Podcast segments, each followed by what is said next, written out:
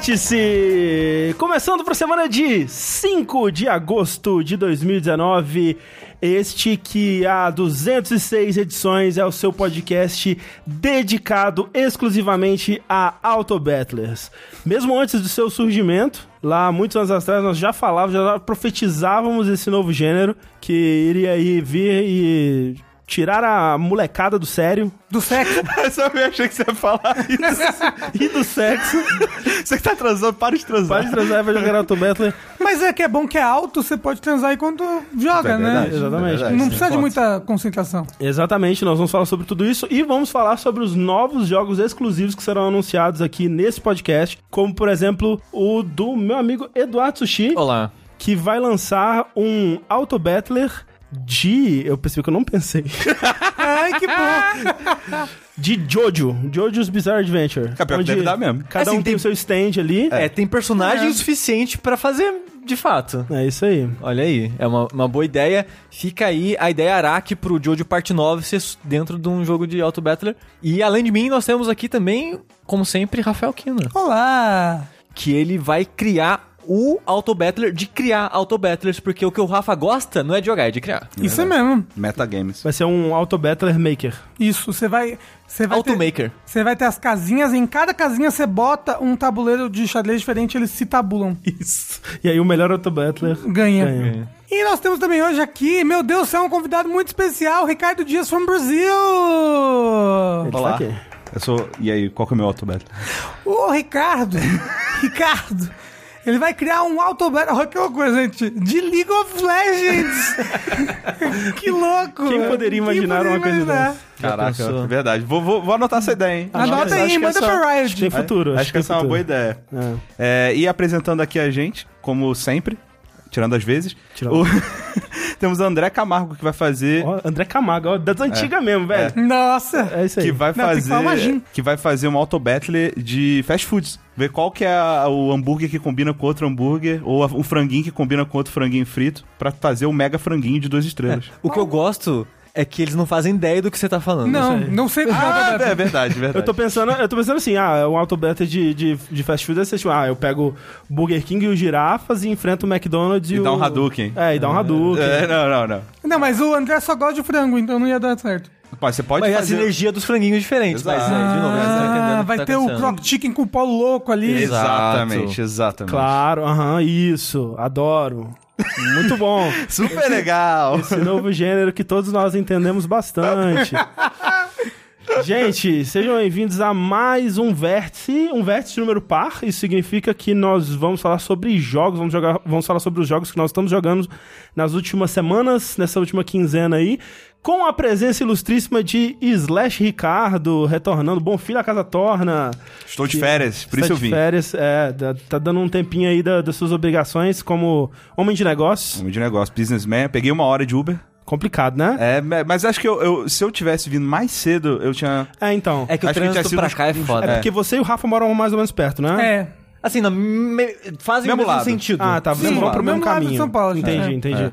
Mas E- eu, eu- é, eu acho que se eu tivesse vindo mais cedo, eu acho que dava 40 minutinhos. E o Rafa, ele pega o quê? Umas horas, uma hora e meia, às Uma vezes duas meia, horas. às vezes duas horas. Já cheguei a pegar Caraca. três horas pra chegar aqui. A gente não Três mora, horas. a gente esconde. Tem que gostar muito de videogame, viu? Muito videogame. Tem que gostar demais de videogame pra fazer uma coisa dessas. Eu gosto e de é, dar um abraço no Andrezinho, apertar aí. E é por isso que você aí tem que visitar o patreon.com.br jogabilidade, o padrim.com.br jogabilidade, ou também o picpay.me barra jogabilidade, porque é graças às contribuições mês após mês de vocês, desde 2015, desde a época que menino Ricardo fazia parte desse site, mantém a- as luzes acesas, né? E tem muita luz, então... Pior que tem Porra, luz, mano. Tem luz pra caralho aqui. Pra caceta, velho. Então a gente, né, conta com, com a contribuição de vocês pra continuar fazendo isso aqui funcionar. Rick que não faz parte do Twitter mais, Não. e aí levanta-se o questionamento.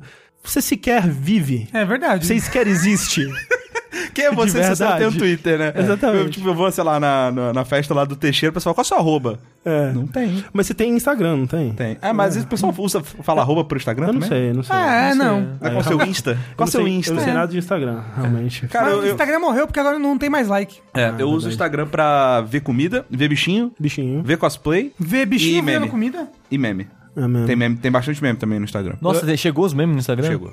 Eu admito que força. eu não uso Instagram, mas eu de vez em quando entro na conta do Rick pra ver como tá a Ellie. Só pra dar aquela, É verdade. aquela bisoiada ali Me- que meus, dá saudade. meus stories normalmente é da Ellie ou de uma comida. Porque é muito legal que eu criei um Instagram. Num dia eu pensei, a Thalys estava mostrando pra mim vários restaurantes no Instagram, né? Eu pensei, porra, eu vou criar um Instagram pra acompanhar especificamente só restaurante. Aí eu criei e comecei a, a seguir, né, as pessoas que eu conhecia. Eu não sei se foi o Rick, alguém no grupo apareceu, tipo, ou. Sushi é você mesmo aqui nessa conta? Tá, tipo, sei lá, Eduardo Sushi, alguma coisa assim? Tipo, é, sou eu. É. no- Porque as pessoas, tipo, co- como assim? Curiosidade, eu criei e nunca abri. Ai, que bom, que ótimo. Segui vários restaurantes e nunca mais abri. Tá certo. Ah, é, eu, o que acontece mesmo, cara. eu só tenho Instagram pra seguir homem bonito. Alô, Que é pra isso que segue o seu Instagram. Não, não é Tumblr que é pra isso? Eu não tenho Tumblr. Não, o Tumblr não Tumblr pode mais acabou. postar Ah, pinto, não não é? pode mais, né? Mas acabou mesmo? Assim, pra sempre? Assim, acabou, né? Não tem mais pinto, Não tem acabou. mais pinto, acabou, É. é verdade. Tem mais furry. O que é uma rede social sem pinto, gente? É por isso que eu gosto do Twitter. Tem pinto à Tem vontade. o Pinto Award, inclusive, no Twitter, né? Que é bem legal. Aí isso eu não sei do que É, você tá tem. falando. não. Mas As é. pessoas mandam os pintos no Twitter, você acredita nisso? Até você sem pedir. Mas mas nesse caso é pedindo mesmo. É, é uma competição. É uma competição pra ver quem tem o pinto mais, mais bonito. bonito. É. Ah, onde? Do que que vocês estão falando, No, no Twitter, é o Pinto Aparentemente, Award. Pinto Award. É. É, é novo isso? Não. Não. Já deve ter Nossa. sido umas 4, 5 edições, sei lá. É. né? Eu nunca ouvi falar. Você Vou- ganhou pra, pra vez que tiver, eu só julgo só. Mas o que é um pinto bonito? Eu não sei o que é um pinto bonito. Ah, tem uns Quando você pinto- vê, você, Ah, você percebe. É por isso que você não é um dos jurados. de Sushi. Mas vamos lá então falar desses, desses joguetes aí. Quem quer começar? Eu posso começar falando... Eu vou falar de um jogo meio estranho. Que... Nada mudou. É, Você tá em casa, aí. Tudo certo. que algum de vocês, ou da mesa, ou quem estiver ouvindo, já deve ter ouvido falar que esse jogo tá em desenvolvimento há uns 3 anos, pelo menos, assim. Que eu já vi entrevista desse jogo de 2016. Que ele, em teoria, era pra sair na época e só foi sair, acho que essa semana da gravação ou semana passada. O jogo, no caso, é o The Church in the Darkness, que é um nome que você faz parecer que o jogo é mais interessante do que ele de fato é. É um nome de fase que eu daria pra fase minha no Mario Maker, sabe? É bem o nome de uma fase do Rafa no Mario Maker mesmo. Esse The Church in the Darkness, ele é um roguelike, quem diria? Roguelike em 2019? É a Uou! moda do momento. Na verdade, ele nem é um roguelike. Ele, ele tá com um tag de roguelike, acho que no Steam, e as- algumas pessoas chamam ele assim, mas eu diria que ele é um jogo de runs. Com permadeath, sabe? Eu não diria que ele é especificamente um roguelike, porque ele não varia tanto assim é, as partidas, mas a premissa dele é o seguinte: você é um, um homem e uma mulher, você escolhe o sexo que você vai jogar, que o jogo chama de Vic. Aí o seu sobrinho, o Alex, ele entrou num culto. Esse culto, ele era. se localizava né, nos Estados Unidos. O governo meio que, ô, tem que acabar essa parada aí. O culto migrou todo pra América do Sul, não, especifica o país no jogo. E aí a mãe do Alex, a sua irmã, fala, ô, ajuda a trazer meu filho de volta, vai lá e tal. E o jogo é isso, é você, é o Vic se infiltrando nesse culto que vive agora numa comunidade, numa, na floresta da, de algum lugar não determinado da América do Sul. Na América quando- do Sul. No Brasil, né? Não, não, no, no, Brasil, Acre. no no Brasil, Acre. no Acre.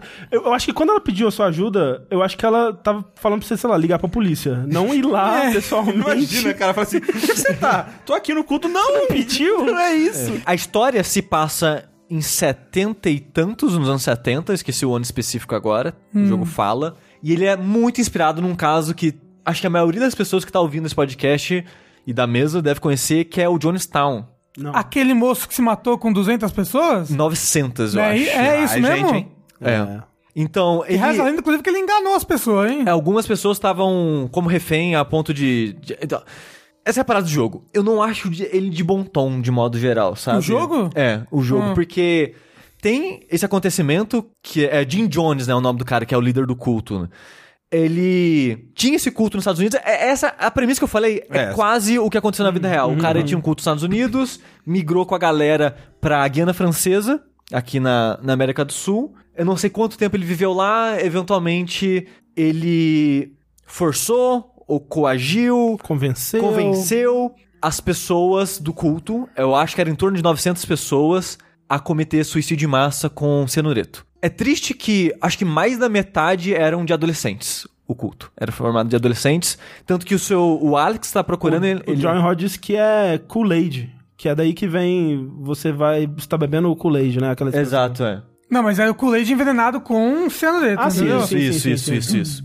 Ah, tá. Eu falei, oi? Não, é porque uma- Marca essa, eu falei, vou fazer aqui. Não, é porque tem uma, uma expressão que é tipo assim, quando você tá sendo convencido por alguém, quando você tá, tipo, comprando alguma ideologia, seja de uma marca e tal, as pessoas falam, ah, essa pessoa aí tá bebendo Kool-Aid. Ah, é? Nossa, que loucura. essa expressão, sim. Ah, então bem provável talvez não tenha sido... Não, não, não tenha... Talvez as pessoas realmente foram enganadas, tá ligado? Tipo, estavam É. num dia, E- tomaram um negócio e morreram. só. Então, hoje em dia já se, já, já se tem, tipo, documentários, pessoas que investigaram e pesquisaram e sabem mais sobre os acontecimentos e é muito bad, sabe? Porque muitas pessoas que estavam lá estavam contra a sua vontade, porque, tipo, foi, a, com- foi porque queria, mas depois viu que, eita, tá ruim, quero ir embora. Ou, ou então, ou então embora. foram com os pais, porque os pais entraram no culto. Sim, entendeu? sim. E, tipo, muitas dessas pessoas eram reféns mesmo. Tipo, os, os guardas, digamos assim, pessoas do culto, andava armado. Se você era contra as ideias, às vezes, tipo, exe- executava você. Tinha casos desses de, de executar pessoas que era contra a filosofia deles e tal. Então, é uma parada carregadíssima, com muitas coisas ruins, sabe? Sim. E o cara, tipo, em entrevista, o, o diretor do jogo, já esqueci o nome dele agora, falava assim: Ah, mas culto não é sempre ruim, né, gente? Então no meu jogo eu quis mostrar os dois lados.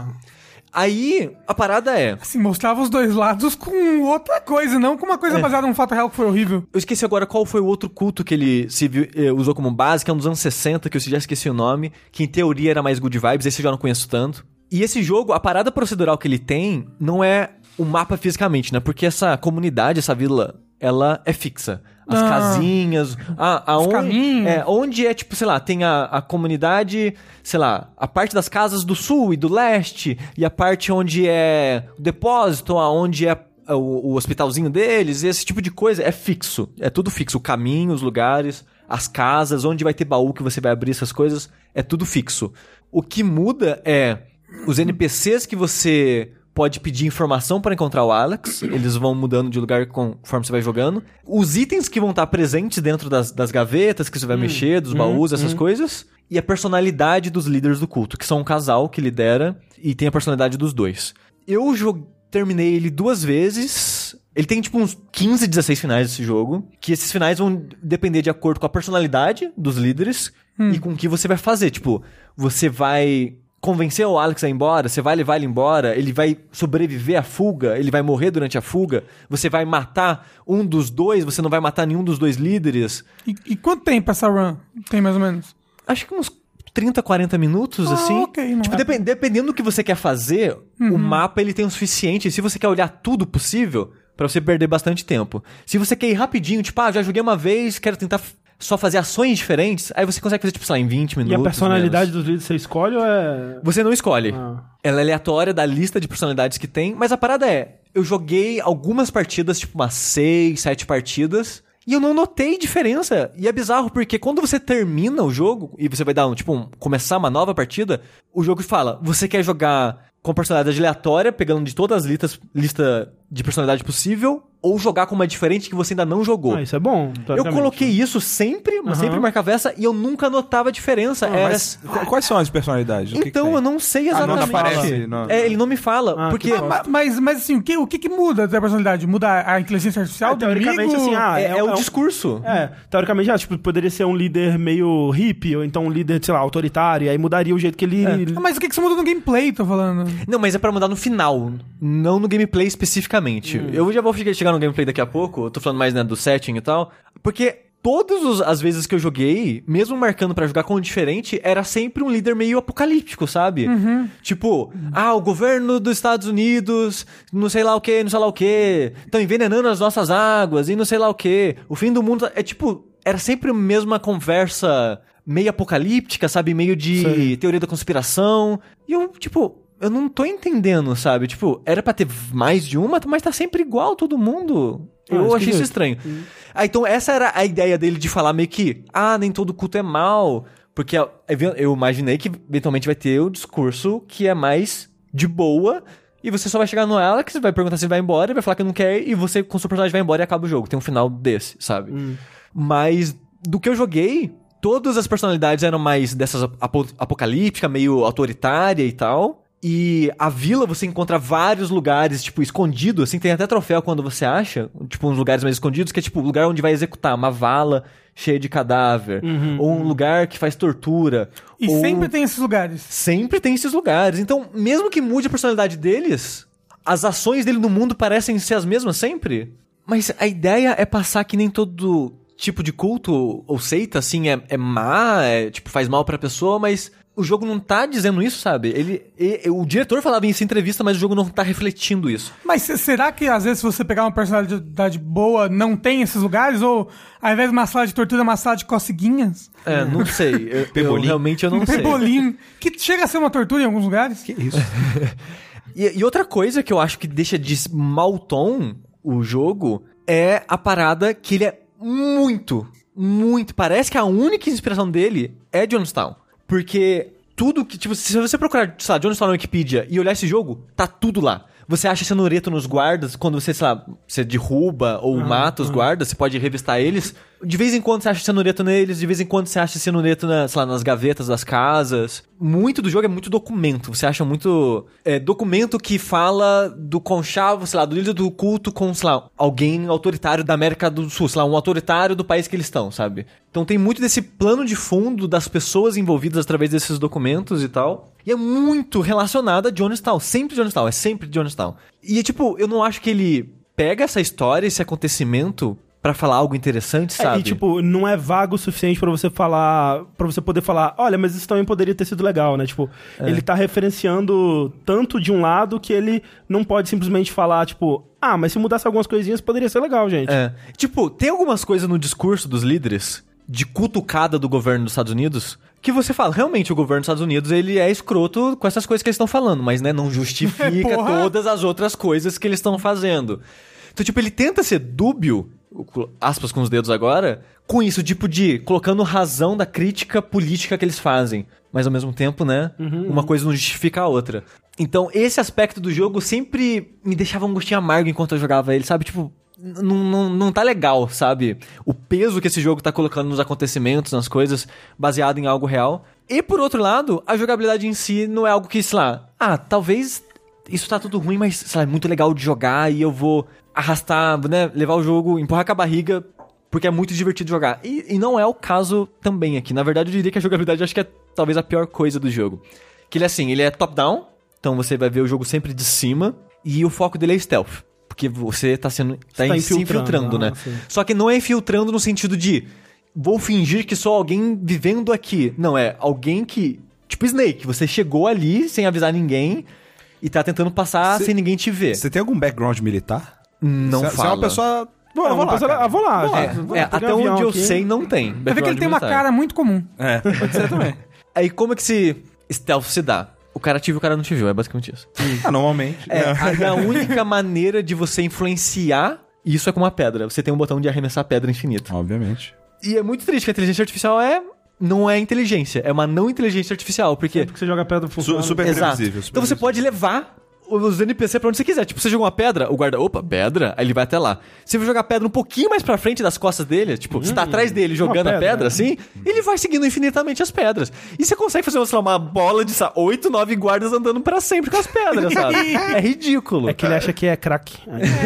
a maneira que você consegue saber o feedback que você tem se o guarda tá te vendo ou não é que no easy e no normal você tem um botão que é meio que tipo, vou prestar atenção no guarda. Se o seu personagem começa a andar mais devagar e coisas do tipo, aí aparece o cone de visão Ah, tá. dos personagens. É, de acordo com a cor, é a agressividade que ele vai ter pra cima de você. E ou, ou o tipo de armamento que ele vai ter. Tipo, verde, é, ele é um NPC amigável que você pode pedir informação. Que são pouquíssimos, né? Que o jogo sempre vai marcar no mapa pra você. Tipo, você começa no caso, tipo... Ah, você teve informação que a Maria aqui vai falar com você. Aí a Maria, e marca uma área ampla assim, ó, a Maria tá por aqui. Aí você tem que caçar ela pela região. Aí ela ou vai te indicar um outro NPC, ou vai te indicar onde estão os líderes do culto, vai te indicar onde o Alex tá. Aí você vai conseguindo informações de o que fazer naquela região. Conversando com os NPCs, às vezes, tipo, você encontra uma pessoa, sei lá, Maria, é, os filhos dela sumiu. Os filhos dela foram, sei lá, levados pra Cuba. E ela quer saber aonde? Em Cuba, porque ela quer os filhos dela de volta. Tipo, tiraram dela, né? Aí você explora o lugar, aí acha um documento falando sobre crianças na cidade X em Cuba. Aí você leva esse documento pra ela, ela, ah, obrigado e tal. Aí, como agradecimento, ela passa mais informação pra você. Todo NPC amigável tem essas duas camadas. Tipo, você conhece, ele vai te passar uma coisa, você leva algo que eles querem pra você, eles vão te dar mais informações. É normalmente sempre marcando no mapa onde a outra, onde outra coisa vai estar pra você fazer. E você precisa seguir essa trilha de informações pra achar O Alex. O Alex, o Alex. Não precisa, porque ele é mais aberto, porque você pode achar. Tipo, não faz muito sentido no jogo, mas assim, se você explorar as casas, sempre tem, tipo, armários, baús, sei lá, mesa. Mesa é sempre um documento, uma foto, alguma coisa que você vai achar. Nunca vai ser, sei lá, item de cura, munição, essas coisas. Então, você tá lá inspecionando as mesas das casas, dos lugares que você tá indo, e você acha o mapa da região. Aí agora você tem um mapa preenchido certinho, aonde que é a casa tal, aonde que é o hospital, esse tipo de onde é a igreja, esse tipo de coisa. Se você achar o mapa de novo, sem falar com ninguém, ele, ma ele marca, tipo, uma região, ó, o Alex tá por aqui. Ah, Que é o equivalente a você falar com o NPC. Se você achar um terceiro mapa, ele ma- marca especificamente onde o Alex tá. Que é mais ou menos fazendo a função de achar um segundo NPC, sabe? Então não faz muito sentido em- mecanicamente, na história, esse tipo de coisa, mas é uma possibilidade. Caso você não queira procurar os NPCs, você pode achar sim, através da exploração. Mas o jogo, pelo visto de, de verbos, de comandos, é só andar. É, você pode jogar pedra, você pode, se você abordar os caras por trás, você pode matar eles, sei lá, quebrar o pescoço, fazer alguma coisa, ou só desmaiar. Se você só desmaiar, eles levantam muito rápido, tipo, sei lá, 30 segundos de jogo ou menos, eles já levantam. Ou você pode achar, achar cloroforme, alguma coisa assim, que você, né, coloca o nariz deles, aí eles caem por mais tempo. Aí eu acho que caem indefinida- indefinidamente. Eu, eu não lembro de ter visto um guarda levantando depois que eu usei Cara, esse item neles. Eu sempre penso nisso. Que, especialmente quando o jogo é uma pessoa não treinada, né? Porque quando você é o Snake, você pode pensar assim, não, ele teve muito treinamento pra fazer isso. Mas quando é uma pessoa não treinada, essa pessoa ela não conseguiria chegar por trás de alguém e quebrar o pescoço dela. não, não é. Quebrar o pescoço. Quem é que quebra o pescoço É de difícil, alguém? então, é mais É. difícil do que Eu parece. já, eu já tentei, não é? É, não, eu imagino que, tipo, com treinamento, você descubra, né, qual que é a posição, né, a força necessária e tal. Uma pessoa sem treinamento vai chegar lá cara, e vai dar um character chop e o cara vai falar, ai, caralho, que bosta. Eita, tem uma pessoa aqui. Eita, mosquito! É. É, por isso que levanta tão rápido. Seria eu tentando desmaiar alguém. Tipo, não consegui fazer direito. Mas, é, aí voltando pro cone de visão, você tem essa parada que você pode, né, dar um takedown se o inimigo não tá te vendo. O cone de visão tem um verde, tem um amarelo, que normalmente é civil ou um guardinha mais fuleira, que vai ter pistola. Aí tem um vermelho, que é um guarda que, sei lá, vai ter um, uma escopeta ou algo assim. E tem os guardas que protegem os líderes, que é uma cor que eu não sei identificar que porra é que é aquela, talvez preto. Na verdade, todas essas cores podem estar erradas, né? É, assim, Não, né? não. O negócio que eu vou falar, uma crítica que eu vou fazer é: eu sei que é verde porque eu supus O quê? que era verde a cor do cone. Porque eu, por um bom tempo, eu não consegui identificar a diferença entre o amarelo e o verde do jogo. Por um bom tempo, Assim, eu... eu. queria dizer que dos cones que a gente viu até agora no jogo, é amarelo e vermelho só. Mas tem um verde. Tenho, mas é que o verde é bem raro. Tá, é tipo que ele entendi. falou, é, vai ser três na partida inteira. Tá, tudo bem.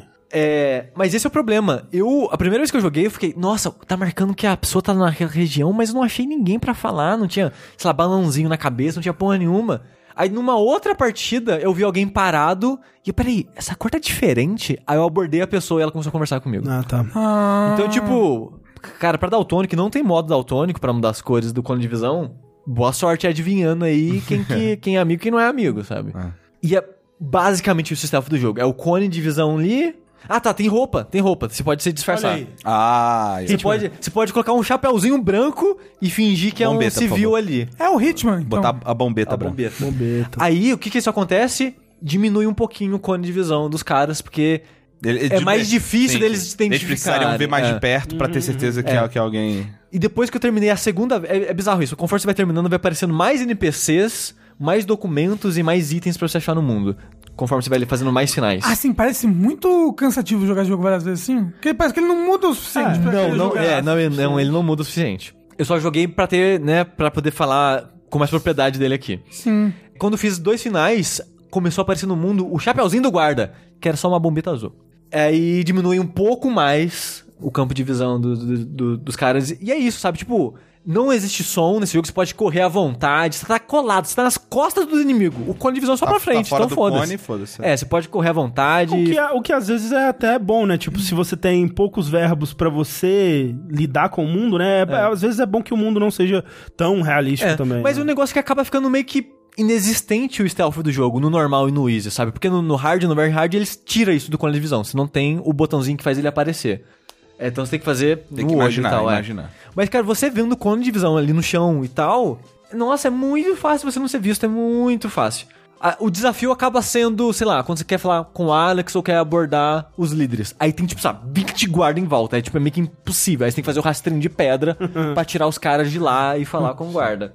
Mas peraí, esse é o jeito certo? É o seu jeito ideal? Por exemplo, se tem 20 guardas em volta de uma pessoa, não tem tipo, sei lá, um.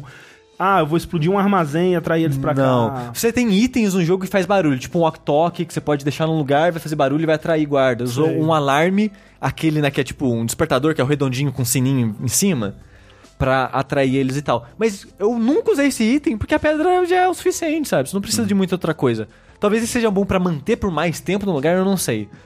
É, mas eu nunca precisei usar isso. Então, o jogo ele acaba sendo muito direto o que você tem que fazer, não tem muita variedade, porque tipo, ah, vai marcar a pessoa aqui no mapa. Aí você vai com a pessoa, aí no tempo que você tava explorando até aí na pessoa, você já achou um pedaço do, sei lá, achou dois mapas, então já marcou o Alex, a pessoa já vai marcar certinho onde ele tá, aí você vai falar com o Alex, que o Alex já vai marcar onde os dois líderes estão. É bem direto o que você tem que fazer e é muito desinteressante o que você faz do ponto A ao ponto B do jogo, sabe? Isso aí.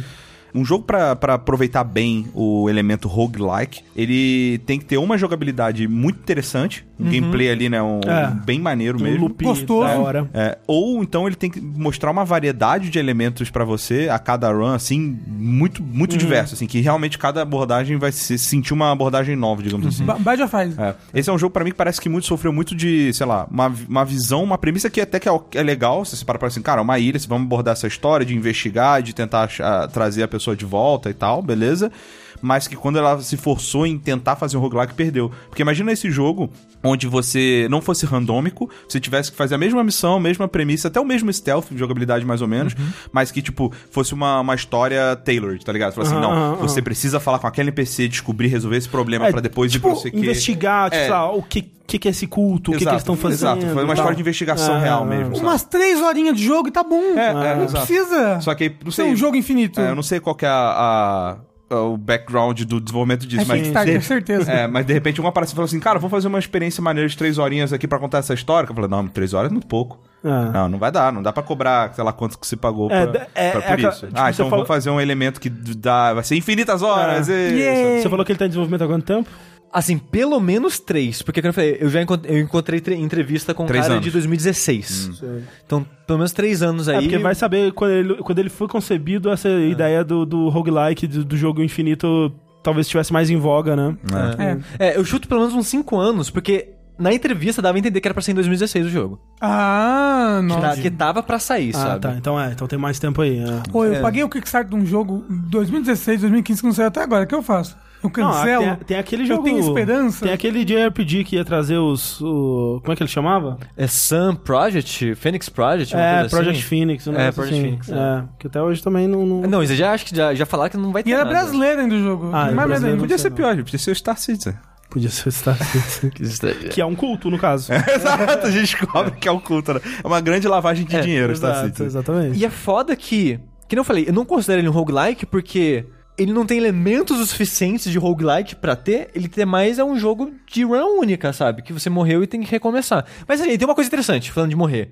Ele- Uma coisa que é interessante, ele não é bem utilizado no jogo, mas é interessante. Quando você morre, quando sua barra de vida zera, você. Não sei se é uma chance, eu não sei de acordo com o que você explorou ou avançou na conversa com os NPCs, mas você não morre de cara, você é capturado por eles. E eles te colocam numa jaula. Aí tem um momento que o líder vai conversar com você e vai embora. E é tipo, sei lá, como é que você sai da jaula? Você clica quadrado na, e ele abre a porta e você sai. Ué, como assim? Tá aberto? É, sei lá, Piores sei lá. guardas. Isso, isso é. É É porque. Wind É, Waker. é o- é o cantinho do timeout, né, João? É, por- é porque é uma jaula, sabe, de madeira feita de graveto que eles fizeram improvisado ali. porra. Sei lá. É foda que. Mas uma pelo, assim, jaula de graveto. pra que fazer a jaula? Bota num curral. pelo que você tava falando, Sushi, eu tava pensando assim, ok, como é que os NPCs vão te. Os guardas e tal, vão te tratar num, um- num culto, né? Num acampamento desse que teoricamente, ele é mais de boa. Que, tipo, eles ainda não querem intrusos, né? Porque você não sabe quem que essa pessoa tá aqui.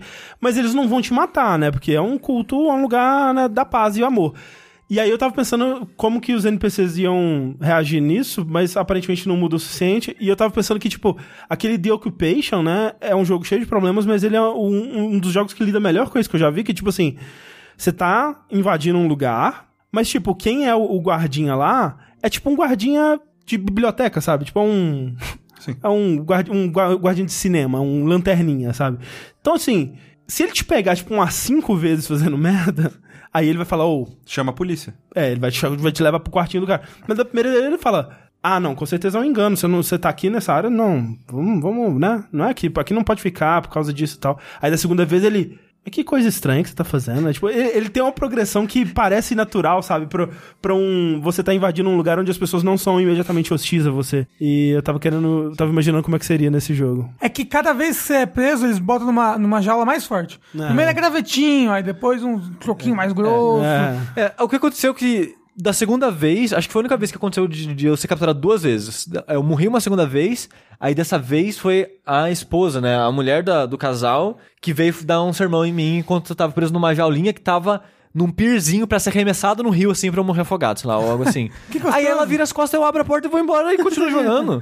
É uma jaula baseada na boa fé do prisioneiro. É. É tipo, eu acho a ideia interessante, você ser capturado, aí tira a frustração de ser só, tipo, morreu, morreu, tem que recomeçar tudo de novo e, E tal. mostra e dá mais profundidade também, né? É, Ah. mas é, não, não acrescenta em nada na história, é só apertar quadrado, é meio que uma vida só, sabe? Eu achei mal utilizado, assim. A ideia é legal, mas mal utilizado.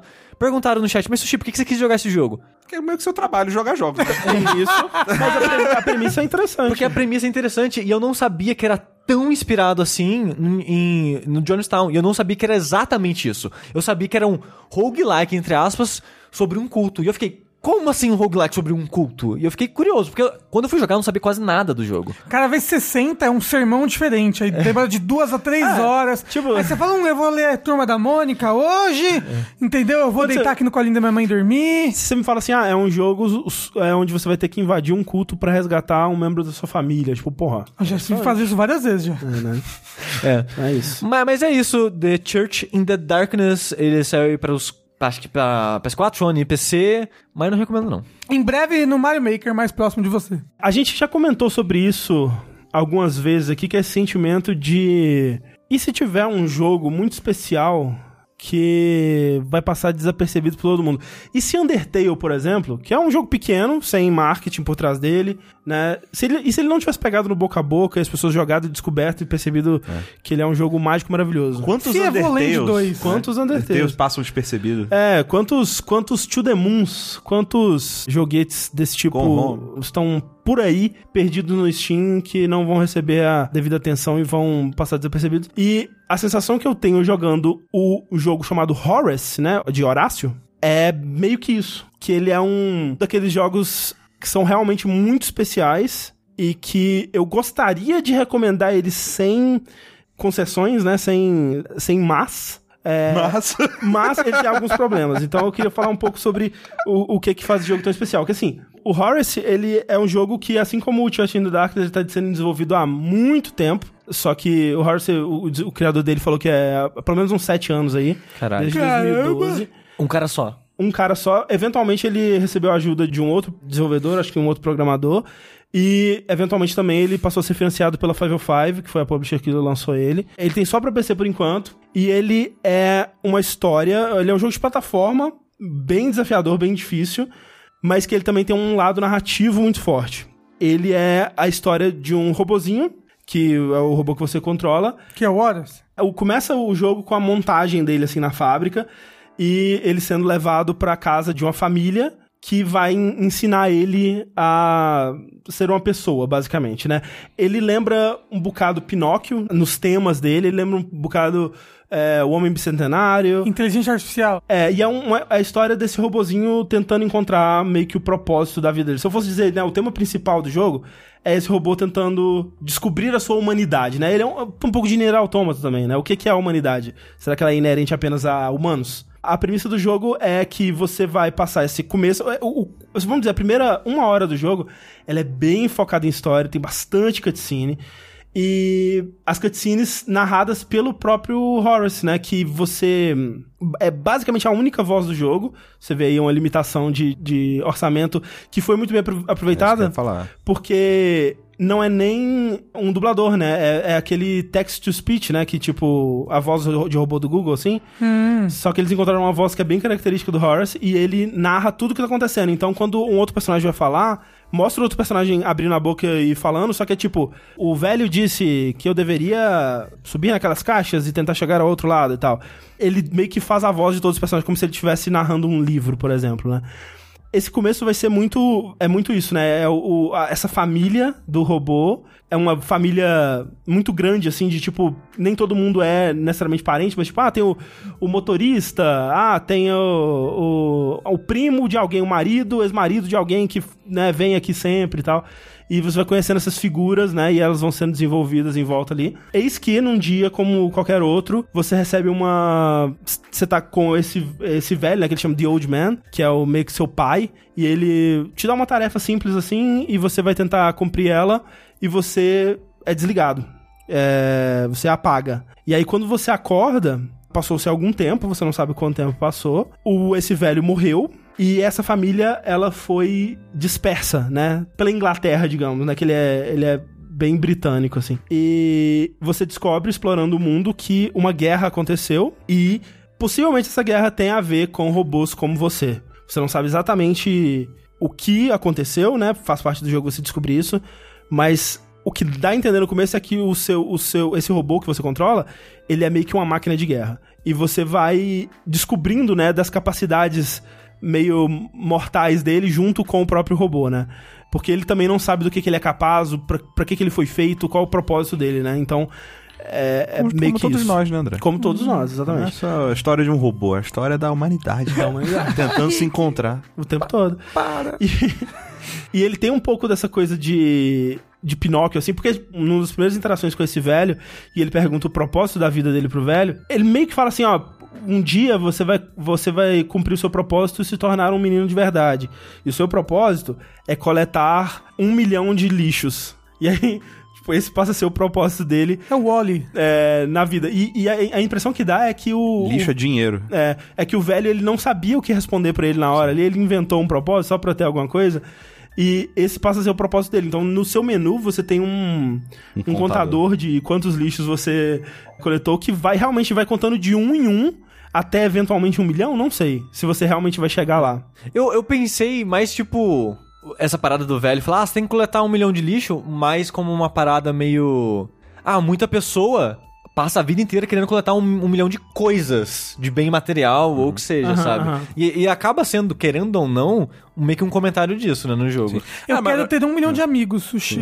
É, é um comentário disso, mas é um comentário também não só sobre coletar coisas, mas do tipo, cara, ninguém, ninguém sabe qual é o propósito. É, Sim. muito, é muito legal um robô se perguntar propósito como se nós humanos soubéssemos se qual é o soubesse, propósito. é, a gente é, não exato. sabe, não tem um propósito também, tá ligado? Exato, exato. Então, tipo, qual que é o teu propósito, Sushi? O que é a vida? Sexo.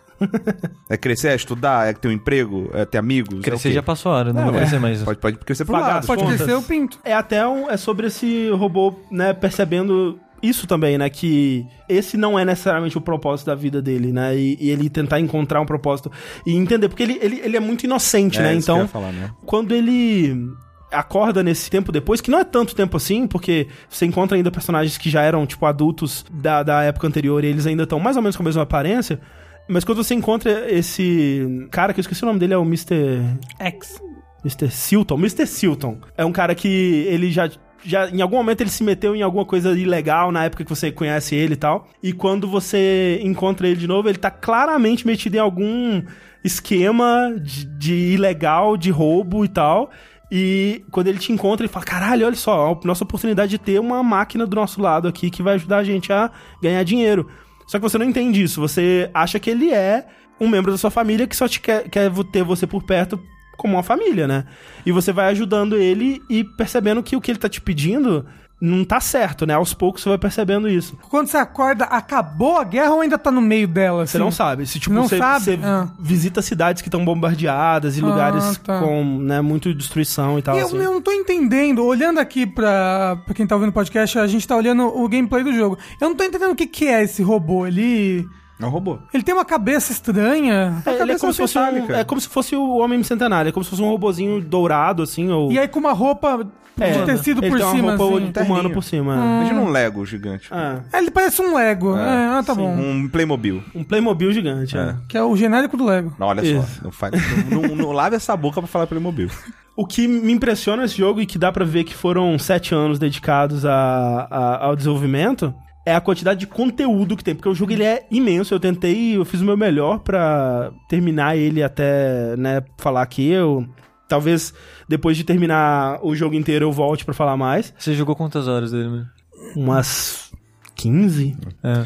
Porque vendo o review do Steam, parece que é umas 20, 30 horas É. o jogo. É engraçado que, tipo, eu vi, eu vi o Quick Look do Giant Bomb, não joguei ainda, né? Mas eu vi o Quick Look do Giant Bomb. E foi muito engraçado que ele falando, cara, joguinho pixel art, plataforma e tal, 10 gigas, né? É, então, é isso, exato, é. tá ligado? Tipo, quando eu fui É baixar, o caralho, coisa. como assim, velho? E, cara, justifica, porque tem muita, muito asset, muita cutscene, muitos momentos únicos, assim, que, sabe, de um, de um momento pro outro, o jogo ele vai estar introduzindo coisa nova. Tem mo- momentos que o jogo ele vira um jogo 3D. Tem cena, e pra uma cena assim, cara, tem uma cena que, que é muito boa, que você, você viu no Quick Look, É. que eu não vou falar aqui, mas vamos dizer, acontece uma coisa muito chocante pro Horace, uma coisa que ele não tava esperando que acontecesse, que ele não tava preparado emocionalmente, que ele fica em choque, ele fica tipo em estado meio que catatônico assim por um tempo. E é uma a cena seguinte depois dessa é uma cena em preto e branco dele num carro, o carro andando numa estradinha 3D assim, mostrando né, a, a câmera de dentro do carro, em silêncio tocando uma música triste durante, sei lá, um minuto. E é a cena, só o carro andando em música triste assim e tal. E é maravilhoso, sabe? Tipo, um momento pra você absorver aquilo que aconteceu, sabe? Então, assim, a narrativa desse jogo é uma coisa rara e muito especial, assim, muito bem feita, muito bem escrita, personagens, assim, que você sente que o, o criador do jogo passou muito tempo com esses personagens pra entender eles tão bem e criar personagens tão convincentes. Pra onde a história vai, como que ela vai ser concluída, eu ainda não sei, e eu quero falar sobre isso Eventualmente. eventualmente. Mas assim, é um jogo muito especial que eu recomendaria pra todo mundo, exceto pelo fato de que ele não é tão bom assim de jogar. A plataforma é uma maravilha. É.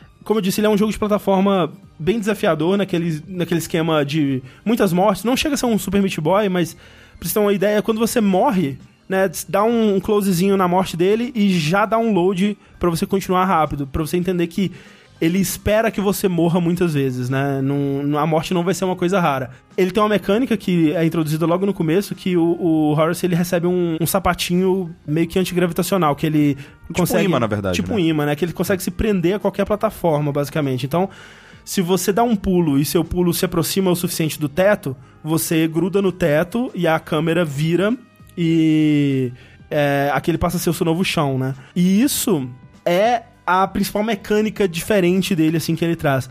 Que em alguns momentos ela é usada de formas criativas. Tem uma coisa muito engraçada que pode acontecer, que tipo, se você pular num lugar que não tem chão pra você cair, não tem gravidade, né? Corta pra uma cena do planeta Terra, assim, e o Horace sendo arremessado pra fora do planeta Terra, porque não, ele não, não tem chão, sabe? Então, é, tem detalhezinhos muito engraçados assim, mas, de modo geral, é um, um sistema que não garante muita precisão, porque, tipo, como esse- isso ativa com, com proximidade de certos lugares, você não tem muito controle, então tem momentos frustrantes onde você tá, só tá querendo pular de um lugar para outro e ele gruda na parede e, e coisas desse tipo. A sensação do pulo em si não é muito gostosa. O desafio ele tem picos muito grandes de dificuldade de repente. As batalhas de chefes elas são muito longas e muito difíceis, desnecessariamente difíceis. Geralmente sem checkpoint entre as fases diferentes do Você chefe. tem que vencer de uma vez só. É. Ai, ai. Então ele tem momentos muito frustrantes, a plataforma não é muito gostosa, mas é aquela coisa, pra mim, o, o jeito que eu aprecio os jogos é que assim, se tiver um aspecto que tá me prendendo pra caralho, eu vou conseguir relevar muita coisa, sabe? Muita, muita coisa mesmo. E é o que esse jogo faz. Tipo, a história dele é tão legal, é tão bem feita, tem tanto amor, tem tanto carinho, é tão bem, bem escrita, os personagens são tão legais e eu tô tão imerso nesse mundo, intrigado pra saber o que vai acontecer. Assim, ele pode ser ruim do jeito que for, eu vou superar. Mesmo que eu tenha que abrir um, um cheat engine ali e colocar imortalidade, sabe? Cara, é, é, é aquela coisa, é, é um tipo de jogo que, tipo. Deveria não- ser mais acessível, você acha? ele, eu acho que ele deveria ser mais acessível, sim. é um tipo de jogo que você não sabe o que você vai esperar em seguida. Tipo, de repente você chega numa cidade, a pessoa que tá com você fala assim: então, a gente precisa comprar uma passagem de trem, se vira aí. E aí é uma cidade aberta pra você ir onde você quiser, perguntar se as pessoas estão precisando de ajuda pra você trabalhar, e aí você tem que trabalhar, conseguir dinheiro através de minigames mecânicos que ele te dá, e juntar esse dinheiro pra comprar passagem de trem, sabe? Então, tipo. Caralho, que, que surpreendente, sabe? Eu não sei o que mais ele vai ter daqui pra frente que, que vai me dar esse sentimento, sabe? Então é, é um jogo que ele não é muito bom de jogar, mas isso é completamente relevante pra mim, por causa de todo o resto. Consigo ver esse jogo estando nos meus melhores do ano, não sei se top 10 ou top 5. Lá vamos ver. Lá Top vai, três? lá vai. lá vai, três, você não Talvez top jogou. 3, talvez top 3. Mas, é, não, eu realmente acho que Eu, ó, talvez eu, goste- eu goste de plataforma, por exemplo. É, e você é, mais, bastante. você é mais, mais tolerante com esse tipo de coisa. Um jogo gente- merda, com um é, jogo- uma jogabilidade ruim. É, isso. é um pouco, é um pouco. Não, não, nem vem. É que eu sou bom em plataforma. É verdade. Eu, eu tô com muita vontade de jogar esse jogo. Muita vontade. Porque tudo que eu vi dele, de, das cutscenes, da história, tudo da parte, da primeira parte que o André falou, me parece muito legal. A parte, a parte de plataforma parece que eu vou achar uma bosta tenebrosa num ponto que eu não vou querer terminar o jogo. Eu- Principalmente o jogo tem 30 horas. Sim, eu tolero a parte de plataforma. É assim, eu raramente tiro algum prazer dela. Ah, não, é falar que a, a minha reação quando eu assisti o Quick Look foi muito a deles também, né? Porque era o Dan jogando e a galera tava assistindo dropado ali no meio igual a gente. Aham, aham. E aí acontece toda aquela cena, assim, e aí eh, começa a rolar aquela estranheza das pessoas se aproveitando da, da inocência do Horace. Sim, sim. Depois termina aquela coisa meio assim. Aquele meio um boss battle, é, né? E aí que acaba com aquela situação que Sim, você falou. sim, sim. E todo mundo chocado, tipo, Chocado, é. Fuck, É cara, porque tipo... ele é muito engraçado e é aquela coisa, o humor te desarma pro momento sério, E né? é isso, velho, eu acho isso fantástico. É fantástico, cara. Eu acho maravilhoso. isso muito legal. E eu acho ele muito fofinho. Ele tá Não, ele é disponível- muito bonitinho, Ele cara. é, ele é muito querido. Ele é, é- o, o Horace ele é muito rolinho de canela. você Exato, quer proteger exato, ele, é. sabe? Olha ele ganhando o chapéuzinho, que É. bonitinho. E é porque não mostrou aí nessa, nessa parada. Quando ele, ele gruda no teto, a gravatinha dele cai assim. Cai, é. Ele fica tirando ela da cara, É, tá ele ligado? fica, é, fica fica segurando cara, aqui fica assim, ó, pra segurando poder a grudar no gravatinha. teto. É, ele é e aí, se você deixar ele bonitinho. parado o tempo suficiente, ele guarda de volta. é muito bonitinho, cara. Muito bom, E velho. ele tá disponível só pra PC por Só enquanto? pra PC. Tem alguma previsão pra ele estar disponível em outra plataforma? Não sei, eu imagino que, co- como é um jogo muito pequeno, deve demorar um pouquinho, mas como tá sendo publicado pela 505, eu imagino que eventualmente ele chegue em outras plataformas. Eu joguei no PC e eu acabei jogando no mouse, no, no teclado só, né? Porque eu não consegui fazer meu controle de PS4 ser reconhecido direito por ele. Mesmo com o DS4 for Windows lá e o na- é, nativo também. Você tentou com o do. Shone? Não tentei com o do Shone, fiquei com preguiça de pegar. Ele tem legenda? Tem legenda. É, não tem legenda em português. 505, entrar em contato. Mandei a DM já. É boa. Eita, não me legal. responderam. Mas, cara, eu amaria traduzir esse jogo. Ele é muito engraçado. Tem piadas ali que eu, enquanto eu jogava, eu pensava, nossa, como é que eu traduziria isso? Que legal, velho. Que, que script foda desse jogo. Eu adoraria traduzir ele. Mas o cara não me respondeu DM. Encham, encham ele de, de mensagens no Sim, Twitter. por favor. Tô, tô apaixonado. É, Horace, tem pra, pra Steam aí. Vamos falar agora do jogo do momento. TFT é Team Fortress Tactics. Isso. É The Frozen Throne. The Frozen Throne. É, eu- eu- engraçado, eu tava vendo o Grub jogando e aí o pessoal falando TFT, TFT e eu... Caraca, é verdade, né? É que nem o pessoal que fala SNK pra Shingeki no Kyojin. Porra, Porra, velho. não, é SNK é empresa, né? É. E Go, G-O-W, é o quê? É, então, dá, dá raiva. É God of War? É God of War. Ou é Gears of War? Então as pessoas usam pra Gears of War, eu acho errado. não, também acho errado. acho. Acho que não G- pode ser. God of War veio antes. Mas Sim. O que que é esse joguinho aí, Rick? Explica Então, pra nós. TFT, ele é o mais novo modo de jogo do League of Legends, Hum. que é dentro daquele gênero muito conhecido como Auto Battler.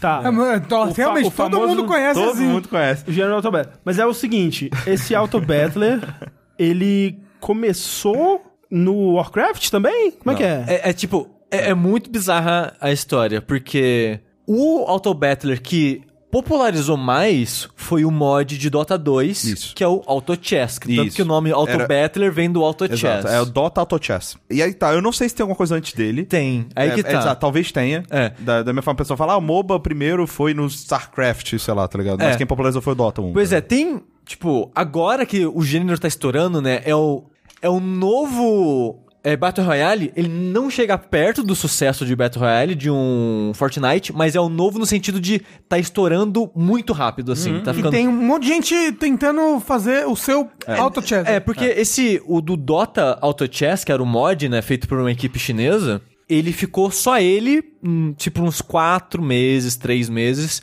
E, e chega a ser engraçado, porque, tipo, sei lá, deu quatro meses. Vamos chutar, sei lá, em julho. Em julho, lançou quatro autobattlers de uma vez só, de várias empresas diferentes. Hoje? Hoje, digo, esse ano? É, Esse ano, foi esse ano. ano. Esse ano. Porque o mod, teve a galera que fez o mod do Dota, e a Valve chegou na galera, ou, que vocês acham de oficializar e lançar como um jogo separado? Os caras, não, a gente não quer, a gente vai lançar o nosso jogo. Então, o Auto Chess virou um jogo separado, que por enquanto tá só no celular, só mobile, E chama. Auto Chess. Ah, ok. Sem E- o Dota na frente. É, e vai sair pra PC, eventualmente pra Epic. Já tem um acordo de exclusividade com a Epic Store, o que é engraçado, que era do Dota 2, que era da Valve, blá blá blá.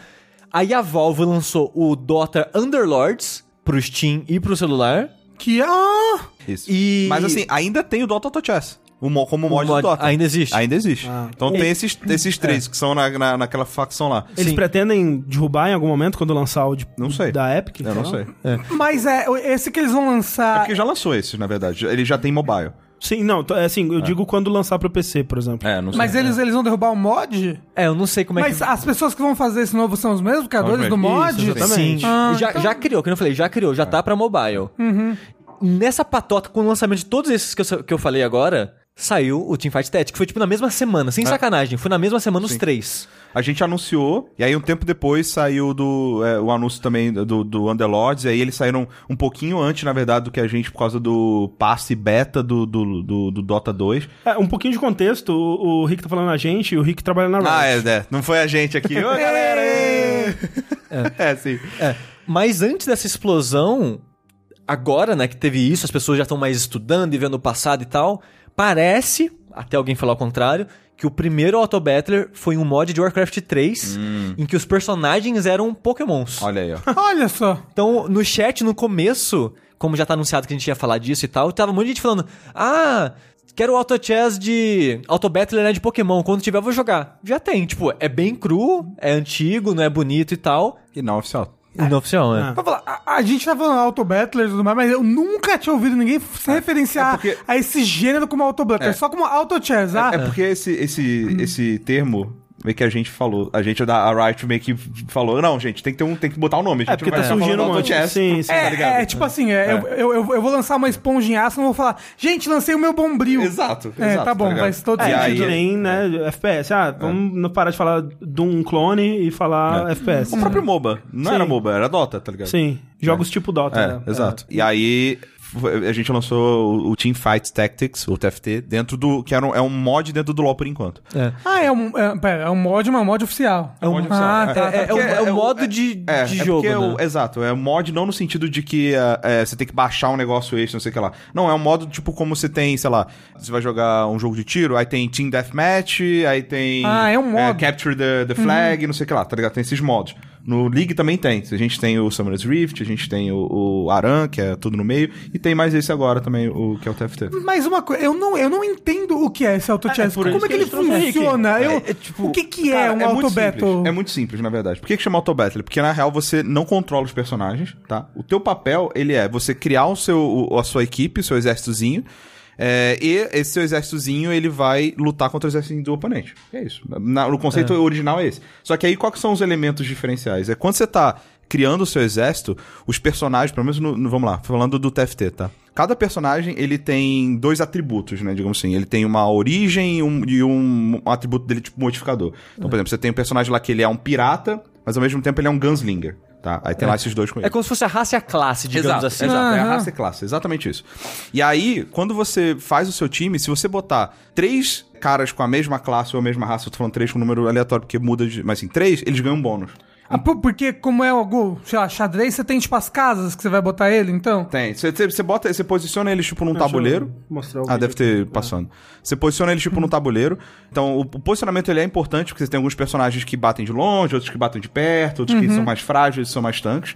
Mas o, o, a- o legal desse jogo e o que torna ele mais interessante, que cada vez você joga uma parada diferente, é os personagens que vão aparecendo pra você e como você faz a sua composição. Porque numa partida você pode falar, cara, eu quero fazer uma composição só com piratas e pistoleiros e cavaleiros. Ah, na outra não, eu quero fazer agora uma composição de Yordles, que é tipo uns, uns duendezinhos que tem no League, e uns arqueiros, tá ligado? E aí, cada. é, quando você junta esses coletivos, eles dão bônus diferentes, entendeu? E aí você vai fazendo o negócio. O, outra questão interessante é, ele é um jogo onde você vai evoluindo seus personagens. Você não controla eles, você bota, você posiciona eles, eles lutam quando começa o round, mas enquanto isso você vai passando, tipo um- uma lojinha que você vai comprando os personagens. E se você juntar três personagens iguais, eles se juntam e viram mais forte. Mas é, você tem tipo um deck inicial de personagens que é fixo. Não, não, Não, é fixo, não. Mas você tem um deck inicial. Que é Ah, diferente do, do Sushi, que é diferente do, do, do André. Pensar como um deck builder faz sentido. É, é- é- tem uma pegada assim. É porque assim, o, no TFT especificamente, a primeira coisa que acontece quando começa a partida é um carrossel. Vai ter, tipo, vários personagens de Um LoL Cirilo. andando em Joaquina. círculo, um atrás do outro, tipo um carrossel. Isso. E os jogadores estão num círculo, fazendo um círculo em volta desse círculo menor. A, tipo, o jogo começou, todo mundo começa a andar. Você vai escolher o personagem que você quer. Quando você encostou no personagem desse carrossel, aí começa a partida, esse é o primeiro personagem do seu exército. Os próximos É personagens. tipo uma dança das cadeiras, Exatamente assim. isso. Sim, É. sim. Isso em, em todos os Não, isso é no? TFT. Não, no, no TFT. É só ele que tem essa parada do carrossel. Aí, pra todas as próximas partidas, é meio que uma parada de draft de jogo de carta. Draft de jogo de carta, pra quem não conhece, é tipo, o jogo vai te oferecer uma opção, tipo lá, cinco opções.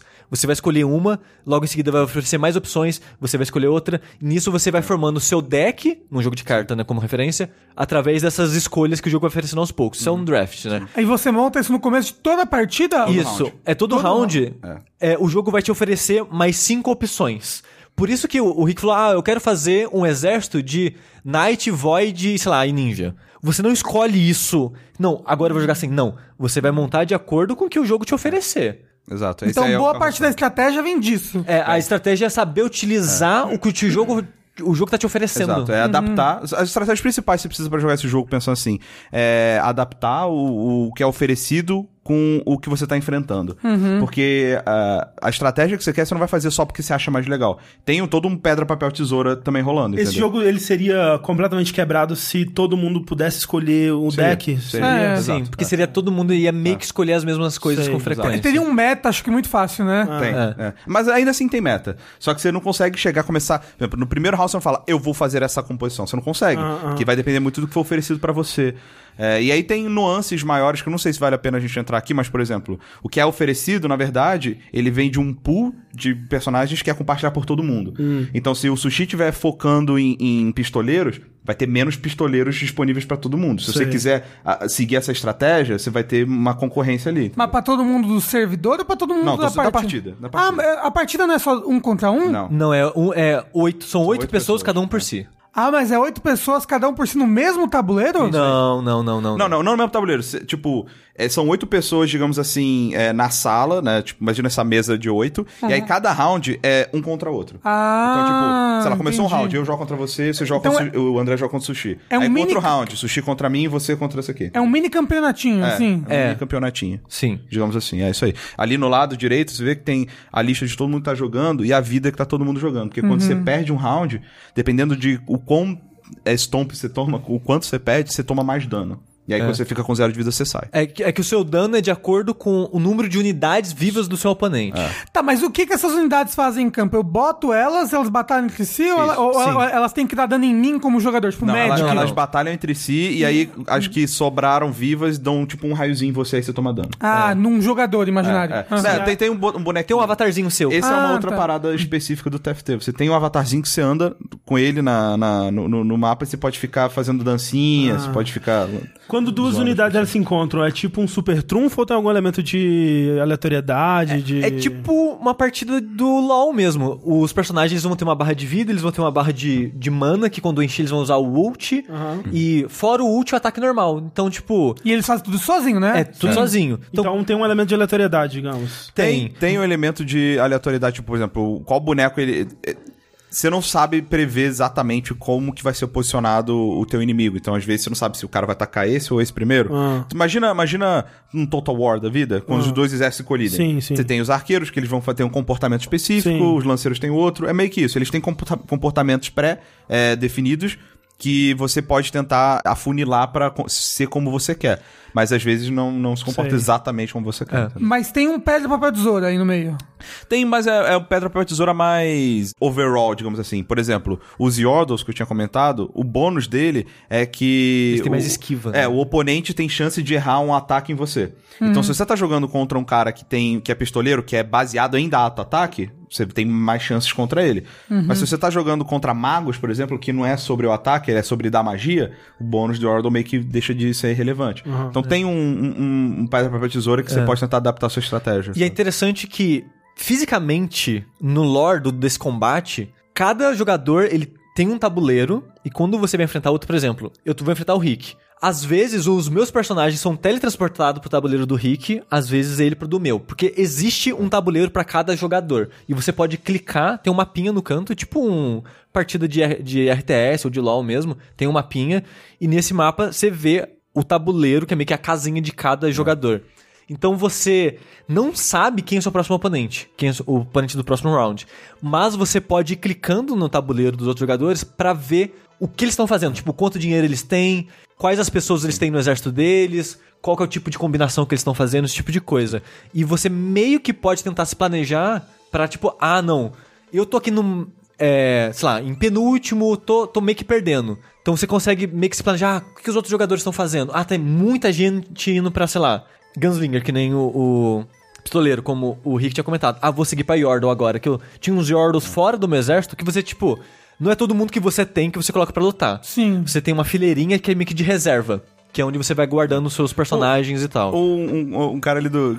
O nome dele subiu agora, já, já perdi. Mas ele falou: o jogo ele é muito simples, mas quanto mais você fala dele, mais complexo parece. porque ele tem camadas, É, entendeu? porque, tipo, quando saiu o, o, o, o mod pro Dota, eu meio que, tipo, ignorei. Tipo, ah, mod de, sei lá, Dota, foda-se, caguei. Ah, tem um monte, caralho, né? Não é. tem como adivinhar que esse ia ser. o- Eu vi que tipo, umas- tinha uma galera de Hearthstone abandonando o Hearthstone pra jogar um mod de Dota, que eu fiquei, caralho, que mod é esse, né? E também que o Dota subiu, sei lá, pro primeiro colocado no, no Twitch na semana que saiu o mod, até eles separarem, não, tipo, tem uma, uma abazinha só pro mod e uma abazinha só pro Dota mesmo, pra quem quer assistir coisas, Sim, a- sim. as partidas diferentes e tal. Mas quando saiu o TFT, foi uma explosão. Todos os streamers é, e, o- e canal de YouTube que eu acompanho de Hearthstone, sem sacanagem, todo mundo lançou um vídeo de TFT. Eu vi você comentando, Chico, que tem esses caras aí, a esse- o Trump, que não é o presidente. É. É, eles droparam o Hearthstone de vez? Assim, o Trump não. Trump não, acho. Não, é de vez em é. quando ele posta um vídeo e tal, mas agora saiu expansão nova no Hearthstone. Então ele voltou 100% no Hearthstone, até que, sei lá, um mês aí ele volta, né, pro TFT. Ah, não sei. Tipo, sei lá, o, o Brian Kibler só joga card game, basicamente, lançou um vídeo ou outro disso. O Amaz ele abandonou por completo. O Disguised Toast, é, Toast. Disguised Toast, que o apelido dele vem de Hearthstone, É. né, de uma frase uma de um carta, personagem. é, é. E ele abandonou por completo também. Então tem uma galera migrando. Mas eles abandonaram por completo para o TFT especificamente ou para outros Autoblackers? Eu, a princípio pra Auto Battler e agora ficaram fixos no TFT. Mas isso é mais sobre o Auto Battler ou sobre o Hearthstone, assim? Um pouco dos dois, É, eu acho. é um porque dois, Hearthstone tá caindo em popularidade, o pessoal tá meio que ficando saturado e tal, estão satisfeitos com as expansões. Eu que tô acompanhando, assistindo e tal, pra mim ainda parece interessante o suficiente. Essa, essa nova expansão parece muito boa. Parece essa ser a melhor em, sei lá, dois, três anos, sabe? Mas isso não foi suficiente pra trazer o pessoal de volta. E outro, que eu falei, tá em ascensão o gênero. Então os views no Twitch, o, o pessoal vai jogar o que o, que o público quer assistir. E o interesse disso subiu num nível absurdo, assim. Mas assim, qual a graça de assistir esse tipo de coisa? Porque Então- jogar já, já parece ser meio que assistir, assim, né? Tipo, Ó, ó, obviamente você tem que montar toda a estratégia, blá blá, organizar direitinho, mas e. Mas olha só, eu, que nem- voltando ao que eu tava falando, quando saiu o, o mod, eu fiquei tipo, por que, que as pessoas estão gostando tanto disso? O que, que tem de legal? E Aham. eu, quando deu a explosão de TFT, eu falei, beleza, eu vou assistir. E eu assisti, sei lá, uma partida de cada um e eu, cara, tem algo aí. Tem algo aí que eu, sem, sem me falarem, eu não tinha visto, porque você pensa, ah, que gênero é esse? Ah, é um gênero que você tem uns exércitos aí e eles vão lutar um contra o outro e é isso. E tipo, cara, isso é muito, muito, muito, muito superficial. Tipo, tá certo que 90, sei lá, 80% do tempo do jogo são exércitos lutando sem você controlar? Sim. Mas o seu papel de general nessa parada é importantíssimo. Tipo, posicionamento é importantíssimo. Você saber fazer o draft, você- você saber combinar qual sinergia é boa com a outra. É, Os itens que você quer usar. É, você saber quando você quer gastar dinheiro ou guardar dinheiro, porque, tipo. Tem uma economia que a gente nem falou, velho, mas tem toda É. uma economia, porque você não pega o boneco de graça, você tem que gastar sim, dinheiro pra ele. E quanto Ah, mais. na hora do draft você tem tipo um, número recurso. limitado de moedas. Ah, É. E essa moeda é tipo, win, é, win streak, né? Você ganha muito, te dá bônus. Você perder muito também te dá bônus. Você acumular muito pra cada 10 moedas, Tem juros. você ganha juros. Então, tipo, pera, eu vou guardar dinheiro agora, eu vou perder de propósito agora, vou gastar tudo que eu tenho pra ganhar o máximo que eu conseguir pra ter o bônus de vitória agora. Tem muitas camadas de estratégia. E no TFT, ele tem meio que um, um rubber banding, assim, um comeback mechanic de Do carrossel lá. do carrossel. De tempo em tempo, você volta pra aquele carrossel inicial que eu Ah. falei. E a ordem é: quem tem menos vida é o primeiro a escolher. Quem tem mais vida é o último a escolher. E conforme tá saindo o patch, eles estão balanceando mais esse carrossel e tá tendo mais função de comeback. Porque. Outro para que a gente tá falando, tem item. E você consegue equipar seus carinhas. E. E aí você equipa com esse mesmo dinheiro que você usa no draft? Não, não. O item você consegue matando mob. Não, não vamos entrar É. em todos os detalhes. É. É, porque é bem- tem muitos Tem, tem uns elementos. rounds contra NPC que você ganha item. É. Ah, E os itens, vamos dizer, sei lá, o arco. Você ganhou um arco. O arco, ele aumenta a velocidade de ataque, a frequência de ataque. Você equipou o arco no carinha. Você ganhou um outro arco. Se você equipar o arco no mesmo cara, os dois arcos se fundem num novo item. O jogo, ele tem, acho que são seis itens base... E todos têm combinações. explode, é. É, Isso, tipo, é, é infinito. Tipo, era até engraçado. Lá, no primeiro É, né? um mês, assim, não pode. era o pessoal jogando com tabela. Porque é muito difícil você decorar todos. Agora o pessoal já foda, já decorou os mais importantes, os mais usados e nem olha tabela mais. Mas então, tipo, tem muita camada em. Pera, em qual item eu vou equipar em qual cara e qual combina eu vou. Qual combinação eu vou fazer em qual personagem, esse tipo de coisa. Então, a parada que eu falei que o balanceamento tá ficando melhor no, na, na ciranda ali, é que a- antes os personagens sempre vinham com item. Já vinham com item equipado. Ah. que normalmente ciranda, as pessoas escolhem o personagem pelo item. Sim. Vende logo em seguida. Tipo, foda-se, eu quero o item da ciranda. Agora, na ciranda, já vem item combinado. Al- Algumas, né, as mais pra É. frente já vem ter combinado. E aí o lance é, quem tá em primeiro é o último a escolher, quem tá por último é o É. primeiro a poder ir na ciranda e pegar o- Exato. o boneco. Então tem essa parada de catch-up que também é meio que só tem no, no TFT. Isso. E de mostarde, né? também. É. Então, tipo, Mas assim, é engraçado. essa- é, desculpa, Sushi, só pra você não trocar de assunto ainda. Quando você falou o lance, qual que é a graça de assistir? assistir. Você lembra. Eu não sei, você, você lembra da época que a gente tava assistindo Salt Bats? ca- era exatamente isso que eu ia falar agora, É, Rick. que é tipo assim, você bota dois Ah, bonecos. aquela, aquele negócio do Mugen lá? É, exato. Você Ah. bota dois bonecos e fala assim: ah, esse aqui vai ganhar com certeza. Não, esse aqui, esse aqui. E aí você vê, caralho, mano, essa porra fazendo um bagulho bizarro, não sei o quê. Quando você tá vendo um streamer, por exemplo, o Toast pesso- especificamente, ele faz muito isso. Ele faz umas comps bizarras, ele tenta fazer um- umas combinações estranhas, botar item tudo num personagem só pra ver o que acontece e tal. Hum, legal. Então, tipo, assistir isso às vezes é maneiro. Ele fala assim: caraca, olha só o que eu fiz. Aquelas chamadas de YouTube bem, Ah. bem, bem, né? Sim, é, sim, sim. Bem Botei todos os clickbait. itens no Veigar, olha que deu, sei lá, tá ligado? É. Assim, é, E- tem, tem muito do poder do, do entretenimento aí. né? Do, Sim. Também. Como é que é o nome da pessoa que faz entretenimento? No TF... Do é, entretenedor. Entretenedor. No TFT, a personagem de anime também sempre vence? Também sempre vem. Como é que chama vence. aquela menina? Jinx. A Jinx. É, não tem ela, não tá ainda ainda. não, ela vai entrar na próxima patch. Tem todos os Não, mas personagens. já falaram? Já, ah, tá. tem no PB todos já. os personagens de LoL já? Não. Não. Não. LoL tem cento- quase 150 personagens, aí tem 30, se eu não me É, engano. por aí. Ah, e é até mas- bom Mas, ter mas, pouco. mas tem os principais, tipo a menina do ursinho. Não, não. Mas Depende. não é- É porque, assim, tem muitos... Você pergunta assim, o qual... Timo, o Se Timo você, é o se você principal. perguntar pra 100 pessoas qual é o seu, qual é o seu boneco time. favorito, você vai ver, tipo, 30, no mínimo, 30, 40 respostas diferentes. Ah, então só tem os mais recentes que é pra... Tem alguns que são mais recentes, tem alguns que são mais antigos, tem alguns que são mais é, característicos. Famosos. O Yasuo, né? Eu sei que ele é bem famoso. Exato. É, alguns foram escolhidos até pra. Cara, a gente tá fazendo uma composição de espadachim. Quem são os espadachins, Aham, sabe? Então, tipo, sim, às é, vezes você pega um sentido. que não é tão popular, mas que faz sentido na composição, tá ligado? Elementalista. Você tava falando antes da gente. Eu não sei se foi antes da gente começar ou na, na pausa, mas você tava falando que o TFT ele é mais amigável pra começar do que MOBA, né? Ah, Você com acha? certeza, é. Mas, Sushi, você ainda não jogou, né? Você só tá só assistindo. Eu joguei algumas Ah, partidas, mas tipo, sei lá, joguei cinco partidas e assisti 30, sei lá. Opa. Eu joguei pouco porque ele é mais acessível de fato, mas porque eu já tinha assistido bastante antes de jogar. Porque tem vários problemas que eu acho que alguns específicos do TFT é. Quando você tá fazendo o draft, na compra dos personagens, é uma fotinha. eles no jogo, muitas vezes não tem nada a ver com a foto. É, ser Principalmente porque você vê eles de costa, porque você tá colocando Ah. eles pra enfrentar o inimigo na sua frente. Então, tipo, tem um cara que acho que é Vengar, uma coisa assim. Veigar, que é um mago. A foto dele é tipo. Meio que desenhado olhando de baixo pra cima, então ele parece grande, apontando a mão, Ele é assim, um tipo. anãozinho. Ele é um cara pequenininho, tipo, não faz sentido, Faz sabe? todo sentido, ele tirou essa foto justamente porque ele é pequenininho, ó. Cara, cara que nunca precisou tirar selfie, né, velho? Nunca precisou aparecer Mas não alto. faz sentido de você se localizar. Sim, então a sim. parada é, até as fotos é um aprendizado, sabe? É. Você tem que Uhum. aprender. Sim. Então, tipo, o jogo ele não se ensina. Quando você tá jogando, ele não vai se ensinar o que você tem que fazer, as estratégias, essas coisas pra É, você. ele- ele- exato, ele, ele ensina o. Tipo, antes de você jogar a primeira vez, eh, tem um pop-up que é o básico mesmo, que é tipo, clique pra comprar um boneco e posicione ele no tabuleiro. É, tipo isso, assim, sabe? É. Ganhe, ganhe dinheiro, blá, blá, blá. Mas de fato, o que nem o Sushi falou, as nuances, as estratégias, as paradas, você vai ter que ir explorando. E aí a dica que eu dou sobre o TFT é como é um jogo que ele é cada um por si. Então você tá jogando, é um PVP, mas ele não é ti- de time, digamos assim. Eu acho que ele é um excelente início, de comparado principalmente com o MOBA, porque você não tem, por exemplo, a pressão de deixar seu time na mão. Cara, se você perder, você perdeu, foda-se, sabe? Mas Você não deixou, você não fez ninguém perder junto Sim. com você, nem É, nada. não do tem o gênero. peso da comunicação. Exato, sabe? As Tipo, partidas são mais rápidas, não tipo tem 20, mais 30 é, minutos. não- quase não tem toxicidade, sabe? Comparação principalmente com, com o LoL. assim, é Mas bem tem mais de chat? boa. Tem chat. Tem. Não, não precisava. Não precisava, mas é, acho que no caso dava mais trabalho tirar do que deixar, porque não é um mod do LoL, entendeu? Ah, é, né? Realmente, ele, ele, ele tá todo ali na base do, do, LoL, League, né? Exato. Uhum. Mas assim, cara, eu já joguei, sei lá, umas 30 partidas. Não tive nenhuma partida com xingamento por enquanto. Eu não sei se o Rick falou isso porque eu tava Bem no chat, mas não tem reflexo. É, esse é um outro detalhe. Você não precisa ser É bom no vampiro? mouse.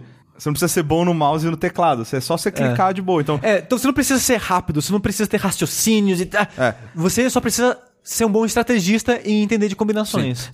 Ser, ser rápido pra quando você tá é, muito high level ajuda pra você às vezes é, poder rolar mais vezes e, e- e ter mais opções rapidamente e tal. Mas assim, na prática, velho, joga na tua, joga de boa. Cara, não tenha, não tenha medo de testar coisa, de errar.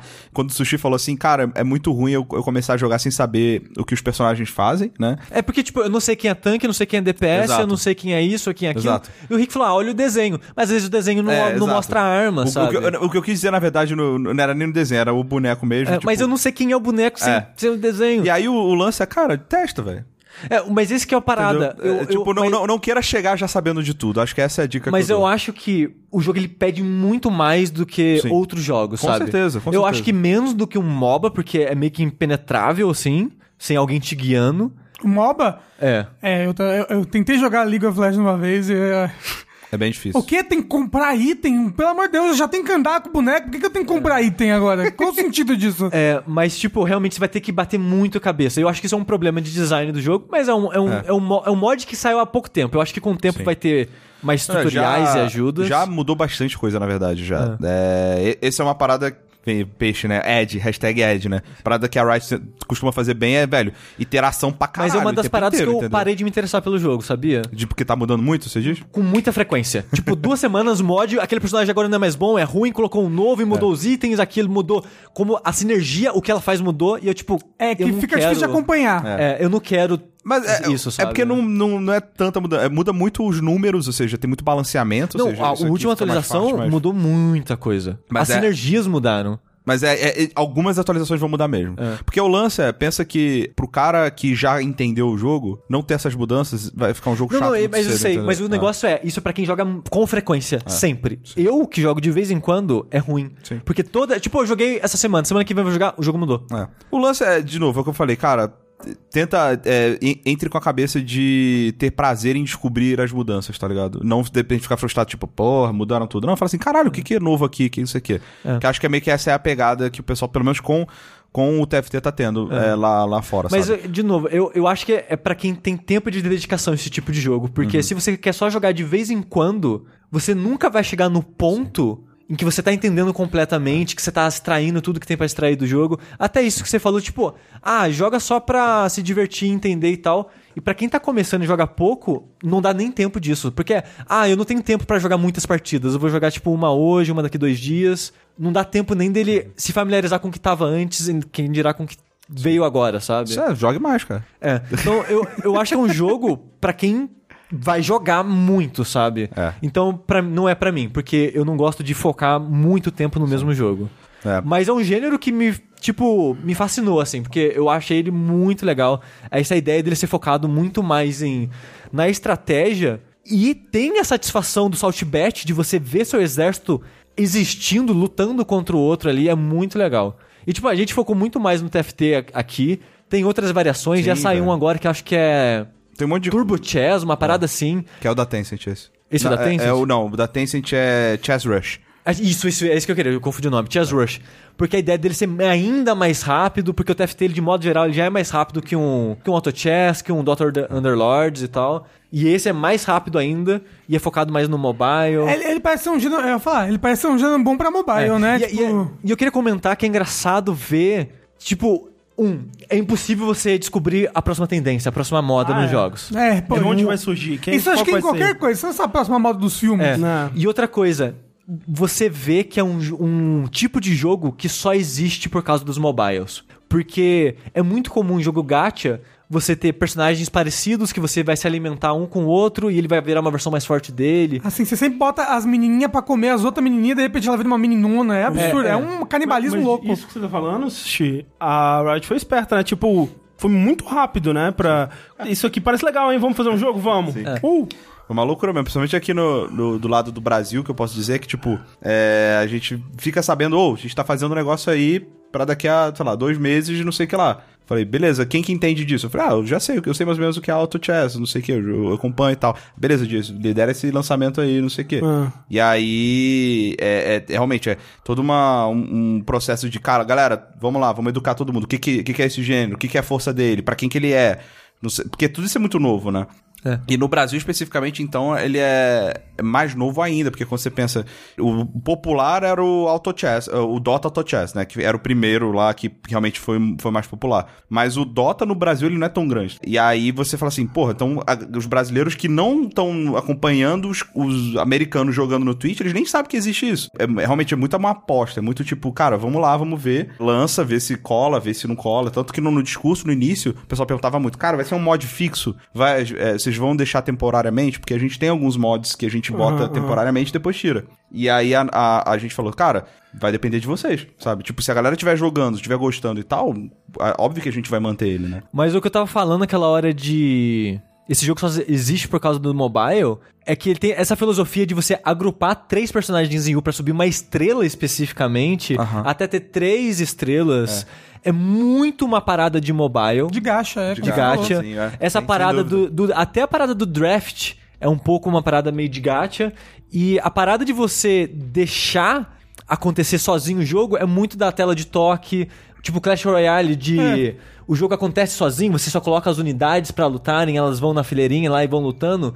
É muito disso de limitar, tirar diminuir sua interação com a tela pra ser mais acessível, mais fácil de todo mundo jogar. Então, tipo, é um jogo que ele nasceu pro PC, mas tem muita filosofia e influência de coisa de mobile, e eu achei isso muito interessante. sabe? Acho que é o primeiro gênero que eu vejo, tipo, tão forte assim. É, né? Claramente você vê que... Claramente inspira- inspirado por modas e coisas de E- mobile. E isso não é por um acaso, né, cara? Tipo, de fato, beleza, o Auto Chess, lá, o Dota Auto Chess, ele era pra PC, não tinha versão mobile, mas o passo seguinte, óbvio, foi fazer a versão mobile. Sim. O Dota Underlords tem versão mobile. O TFT, ele, ele não tem, ele foi feito pra justamente ter essa agilidade. É muito mais fácil a gente fazer um mod dentro do LoL do que vamos fazer um jogo do zero. Sim. Uma engine nova, faz tudo novo. É, né, é bem, é bem mais complicado. Mas a pegada, com certeza, você vê que a dinâmica de jogo, ele funcionaria muito bem, sabe? E esse foi o momento, descubra que os jovens jogam hoje em dia. É. Isso. Mas vamos falar da moda, meu Deus do céu, que não sai da boca do povo.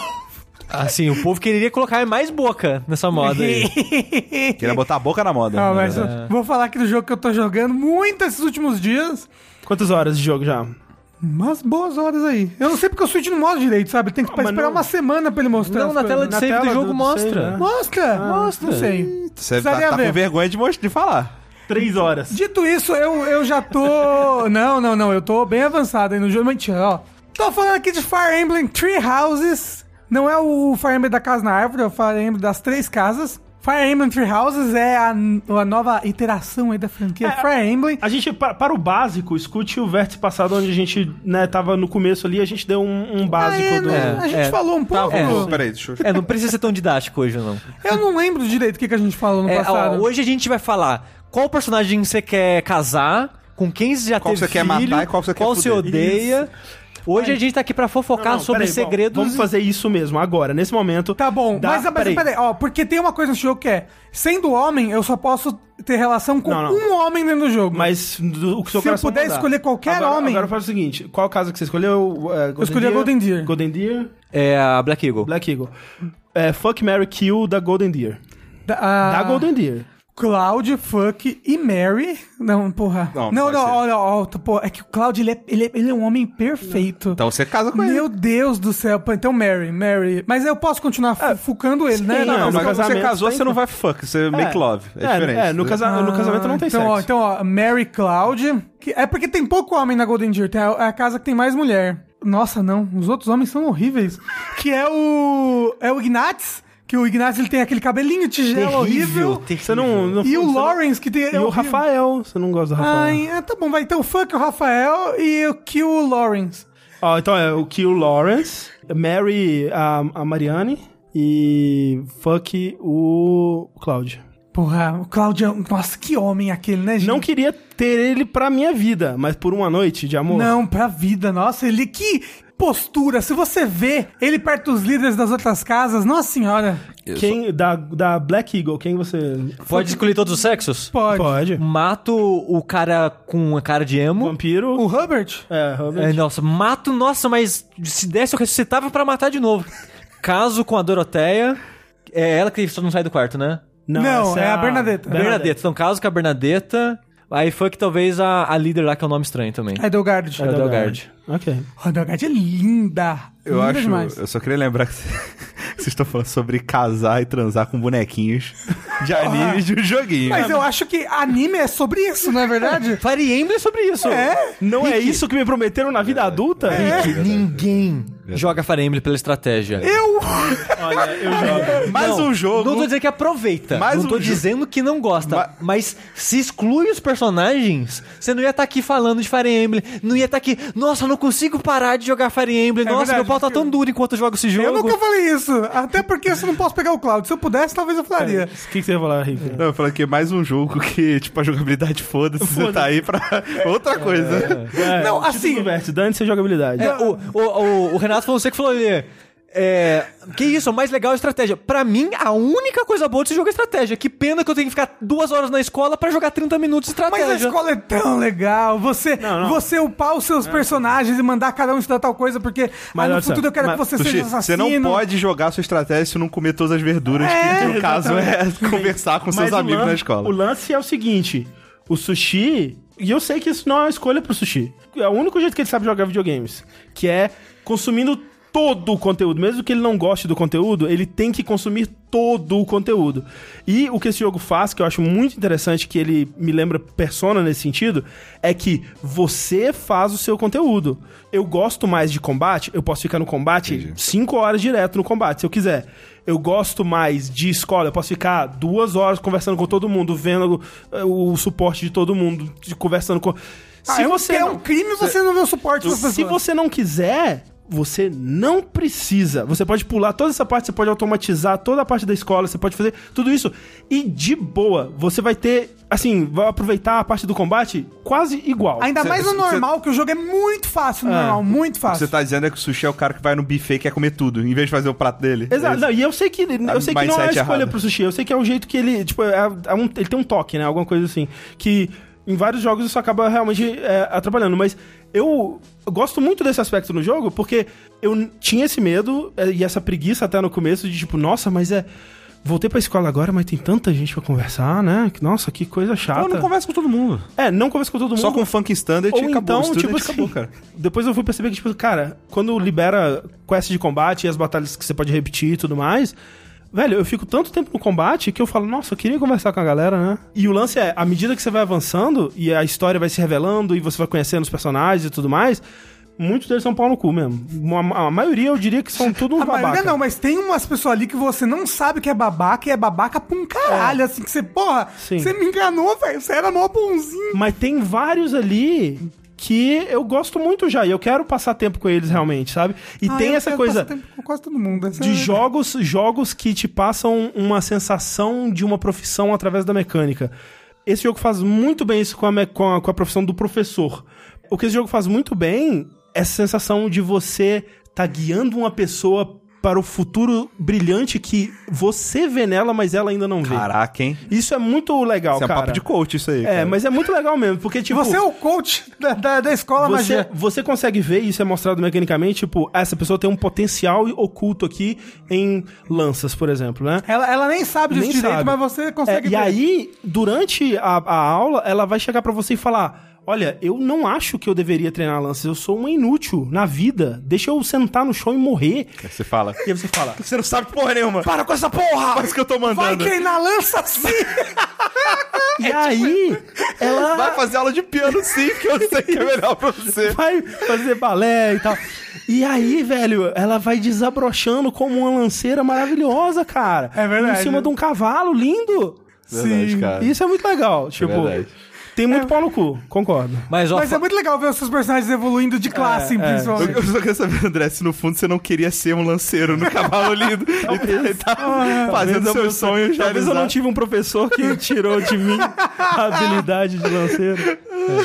Mas isso do que o André falou de ir descobrindo os personagens tem duas coisas. Alguém no chat falou: Nossa, é a primeira vez que eu vejo descreverem Fire Emblem como um jogo de otaku. Eu não sei os outros, esse é o primeiro que eu jogo. É, Não, então, todos mas- são de otaku. Mas, mas esse é mais. muito um jogo de otaku, porque os personagens, design, personalidade, tudo deles é clichê de, ota de, de anime, Tem sabe? muito arquétipo de anime. eu- ele, ele dá uma subvertida Não, legal em é, alguns. tem a menina com o cabelo da mãe, Ah, mas tem é, a outra que é a... Cara, olha só, tem é a porra da... de mãe que morre. Que esse Tem aqui é a idol, tem a idol no jogo. Ah, mas uma é idol. medieval antigo. Como assim uma idol? Ela é cantora de ópera. Aí usa cabelinho, tipo, boininha de lado moderno assim.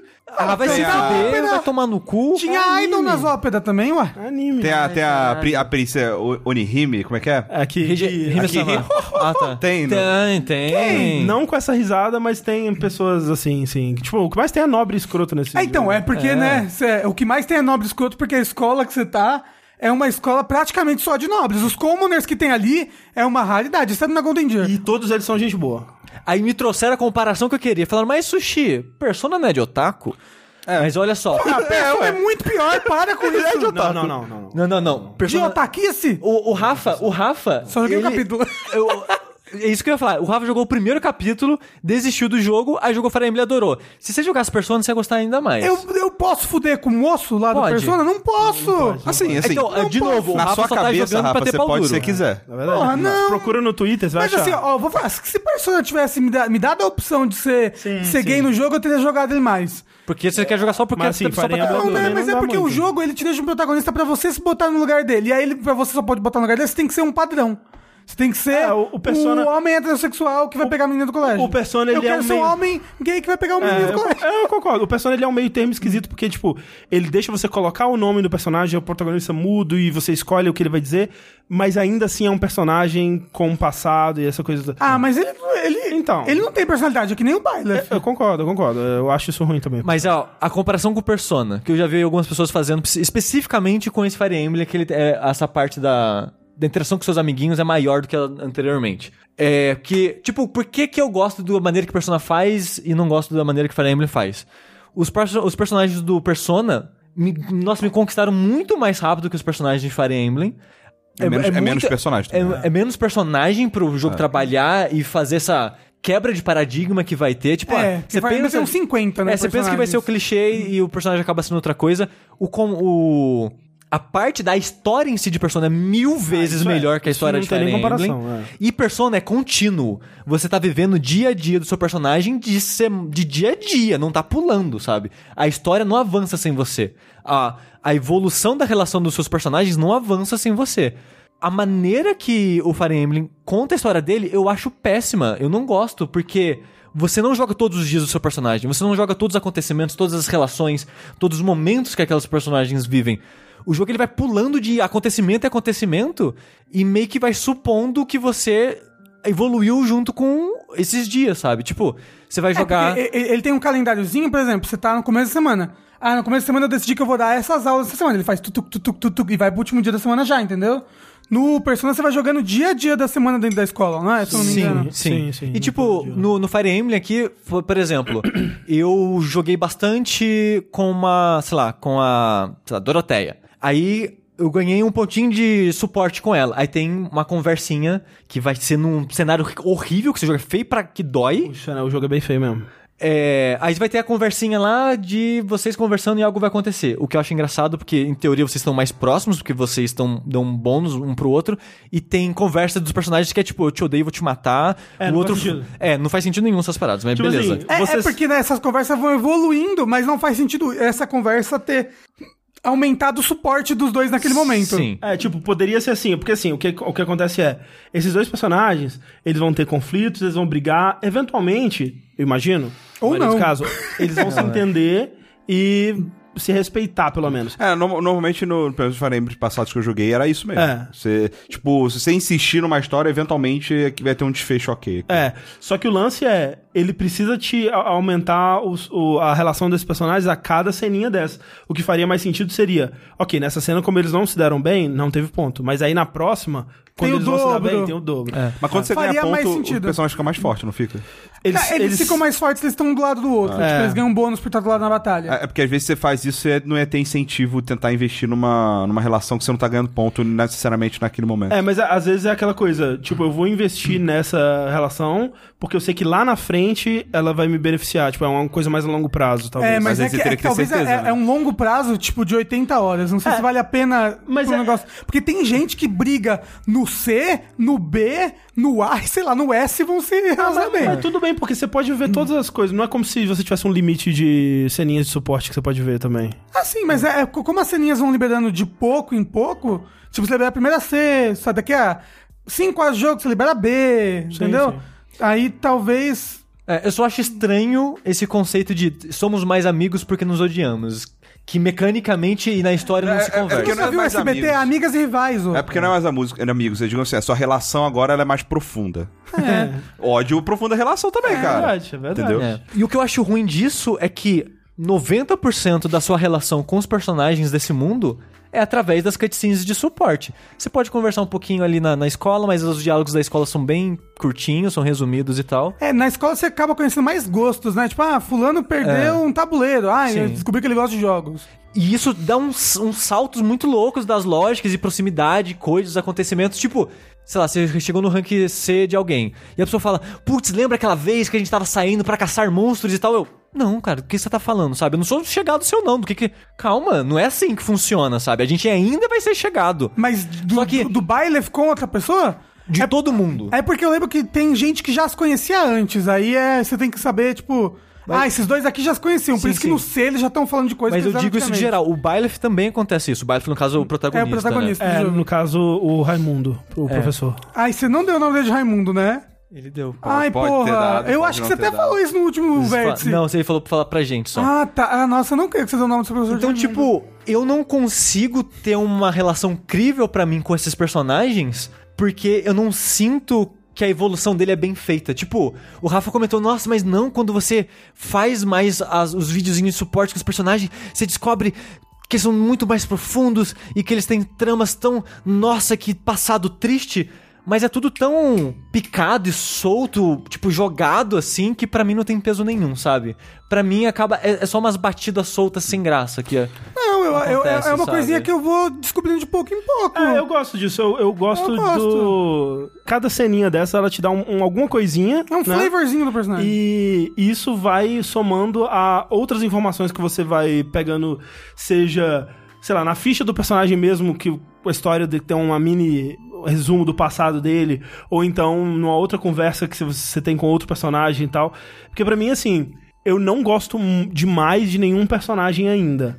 Mas eu tô interessado na história do mundo e como que esses personagens se encaixam nessa história do mundo, né? Tipo, quem, quem são esses personagens nessa grande trama, sabe? E como que eles se envolvem e como, qual é a perspectiva deles nisso tudo. Isso eu acho interessante. Pra isso, essas pequenas historinhas, elas, elas servem bem pra mim. É, o- E eu- uma coisa legal é que o arco geral da história, ele vai se desenvolver bem mais depois. Tipo, esse primeiro ato, ele é muito construindo o mundo e os personagens você entender quem é quem. Pra depois ele pegar e, porra, agora a gente vai começar a história. Prepara, bota seu cinto, porque agora vai de vez, entendeu? E é muito legal. Esse segundo ato, ele é muito legal. Ele começa muito bem. O final do primeiro ato é muito bom. É, eu quero chegar aí, Você porque... jogou o, o- Fire Emblem esse passado? Não, esse é o primeiro. Esse é o primeiro? Tá. Porque o, o que você tá me falando, é, e aí eu, eu não joguei esse, mas assim, comparando do, do, do último que eu joguei lá, que era o do Chrome e tal. Awakening. Awakening. Ah, o Awakening é, bem... A sensação que eu tenho, ainda mais olhando como, como Persona, é Persona você tem menos personagens, eles têm histórias que você pode avançar com cada um deles se você explorar mais, mas ao mesmo tempo, eles têm uma história que conecta todos eles muito mais forte do que a, a que conecta todos os personagens do Fire Emblem. Sim, Porque sim. o Fire Emblem tem personagens para um caralho, Uhum. e aí acho que a abordagem dele é muito mais do tipo, cara, você tem esse leque de 30 personagens aqui, qual desses, dessas pequenas pitadas que eu tô te dando, te interessa mais? Você pode pegar essa e aprofundar essa. E aí, talvez, se realmente você fica tentando pegar todas as histórias ou fica é, indo picado de, um, de todos os personagens pra todos os personagens, pode parecer que não tem uma consistência, sabe?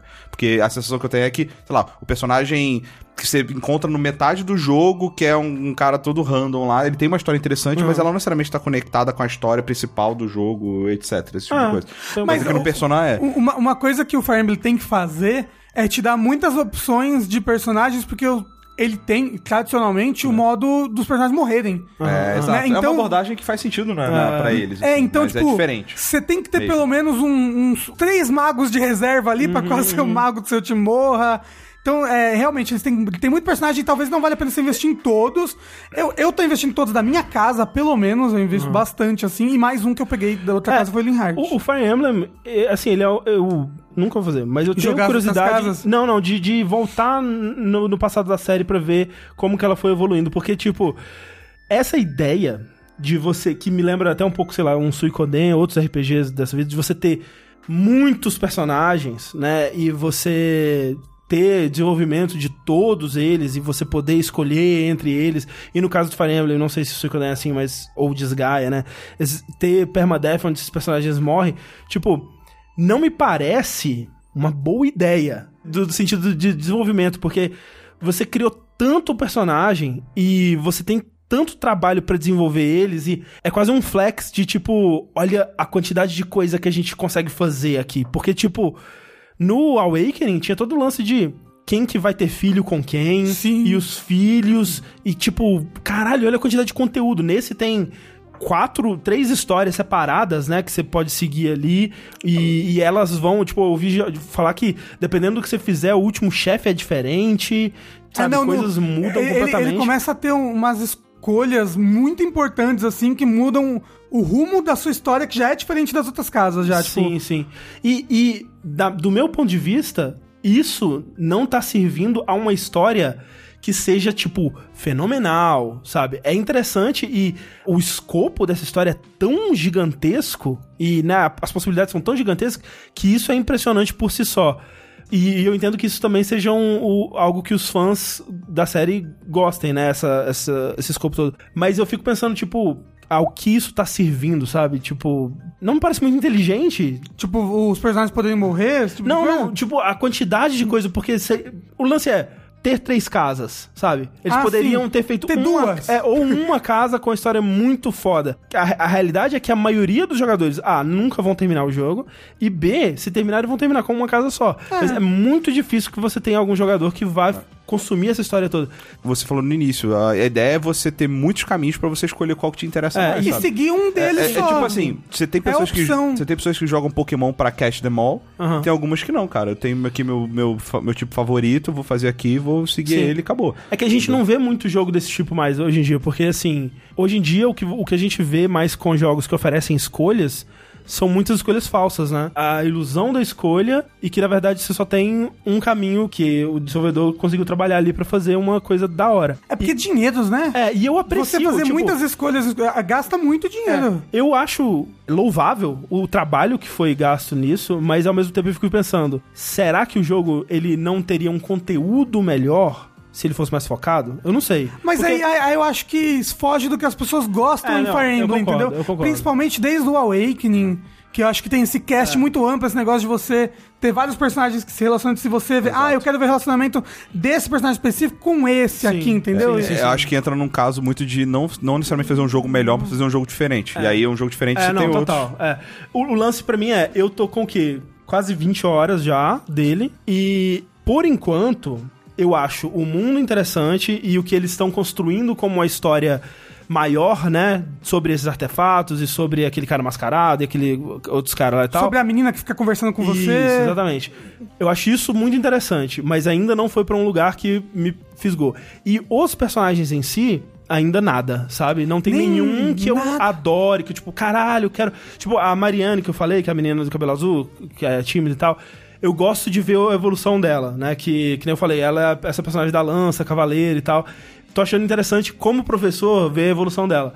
Mas a personalidade dela em si é só um clichê de anime. A outra personagem que eu gosto é a de cabelo curtinho ruivo. Lizzie Fe- Não, a É, Leone, né? Leone, isso. É, ela é muito legal porque ela é uma das poucas personagens no jogo que não é pau no cu. Então, tipo, Olha só. olha a barra, tá super baixa, sabe? Então, tipo, eu Não, gosto como assim? dela. Que absurdo. Que, que, que- ó, a única pessoa Hilda que... é pau que- no cu pra caralho, Não. Lawrence é pau no cu pra Não, caralho. Hilda, a Hilda e o Lodge são os mais pau no o cu. Cláudio é meio pau no cu, meio pau no cu. Eu tô Como você, vendo. olha pro- como você vira por um homem perfeito daqueles e pode falar... Eu acho que talvez vocês têm uma tolerância diferente pra pau no cu. É, talvez. É, eu gosto bastante, inclusive. O... eu go- Não, eu gosto do Ignatz também, ele é bonzinho, ele é, ele é simpático. eu- Oh, não, o Ingrid é muito bonzinho. Ele é Ele é, muito bonzinho bonzinho. demais. Mas o, Ai, Delgado, esse o um lance é que mesmo personagens como o Ignatz... Não, só é nobre escrota. Ela é nobre escrota? Opa, Ela- quando você tu- encontra ela pela primeira vez, ela é tão boazinha. eu Todo achei- mundo lá é nobre Todo mundo, escroto. é, todo mundo.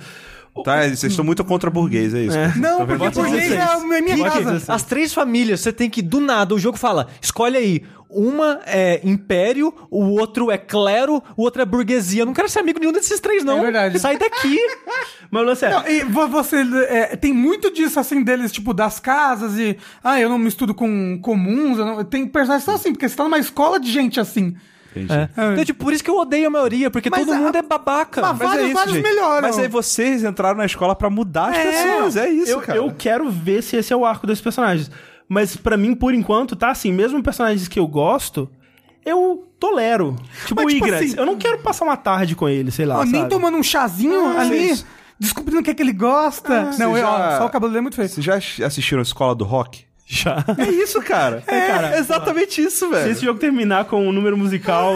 Você lembra, você lembra das crianças? Eram todas É almofadinhas na verdade. escola de rico, não sei o quê, tocando violino, cara. É, eu quero ver... Mas por- é, é louco que é uma escola de rico do mar, mas todo mundo tá aprendendo. É uma escola de guerra, né? É, eu, eu quero realmente ver o que acontece nesse time skip aí, nesse, nesse, nessa parte 2 aí, pra ver se muda muito esse contexto, sabe? Porque eu consigo ver essa sendo uma boa história sobre esses personagens escrotos evoluindo e isso sendo interessante, mas. Mas, por exemplo, o Lawrence, ele é um escroto, mas ele é um escroto bom. Ele é um escroto bom. só Qual que é o Lawrence? É O Lawrence é o de cabelo azul, Nossa, assim. taca fogo nesse filho da Não, puta. ele é um filho da puta. Não, mas, ah, ele é, é- ótimo, ele é um dos meus melhores soldados, hein? Sabe que eu Adoro fico ele. puto? O cara de cabelo preto lá, que O eu falei- Hubert, Ele é um mago forte pra cacete, mas é insuportável. ele é forte, né? Ele é o, acho que o melhor Dark Mage do jogo. O melhor pra ser Dark É. Mage e Dark Bishop. Mas, mas o Lawrence, ele tem um negocinho de nobreza que você... Ah, ele fica, ah, eu sou nobre, não sei lá o quê. Mas ele tem um negócio que o nobre existe pra servir as pessoas comuns. Ele tem uma ideia de nobreza... um pouco diferente. O nobre existe para que as pessoas comuns possam viver a vida em paz, sem precisar se preocupar com nada. Aí pensa, não, não é bem assim. Aí outras, né? As pessoas vão convivendo com ele, ele começa a mudar algumas ideias, mas ele ainda é um nobre. Ele tem essa ideia de nobreza escrota. Mas ninguém é escroto, escroto de verdade. Exceto algumas pessoas são escrotas de verdade também.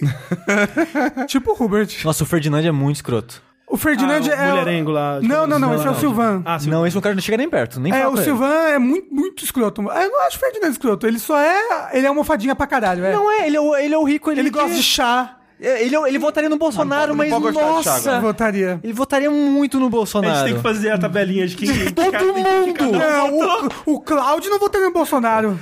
Mas é que tá. Votaria o quê? No novo? Mas ele- não! mas ele é o- Cláudio votaria no Ciro, tá bom? O Cláudio é do povo. Eu acho que com essa a gente. Quem votaria no Lula? Esse aqui é o lance. Cara, eu, Cara, acho, eu acho que o ninguém- cavalo, tá ligado? Quem anularia o voto? A menina que não sai do quarto, porque ela não ia sair do quarto. É, pra ir votar. Ela não ia querer sair. Ela, ela, é, ela é a quarta jogabilideira, vocês sabem. que- ela é perfeita. Vocês têm que chamar ela pro. É, não, ela é a melhor da, da, da minha família. Da minha família. Da, minha minha, família. Da minha Ah, já tá considerando família, já melhorou. É, mas assim, é tipo, parente é qualquer coisa mesmo, não é verdade? Recado final, Rick, manda um recado final. É, não usem drogas, é, continue na escola, joguem videogame. É isso aí, com esse recado final. a gente- Ah, porra, eu pensei que todo mundo ia dar o recado final. Ia falar, recado final, façam amizades na escola, esperem cinco anos e aí sim casem com seus alunos. Recado final, Sushi. Fire Emblem é um jogo que eu joguei 40 horas e ainda tô na esperança de algo bom acontecer nele. Tá aí. Fire Emblem, ame-o ou deixe-o. Nossa senhora. E com essa, a gente encerra mais um Vértice. Eu sou o André Campos, Eu sou sushi, eu acho. Eu sou o Rafael, com certeza. Eu sou Rick. que tem alguém fazendo, querendo fazer uma pergunta. Não, não pode fazer pergunta, não. Beijo na alma de vocês. Um beijo na alminha. Até.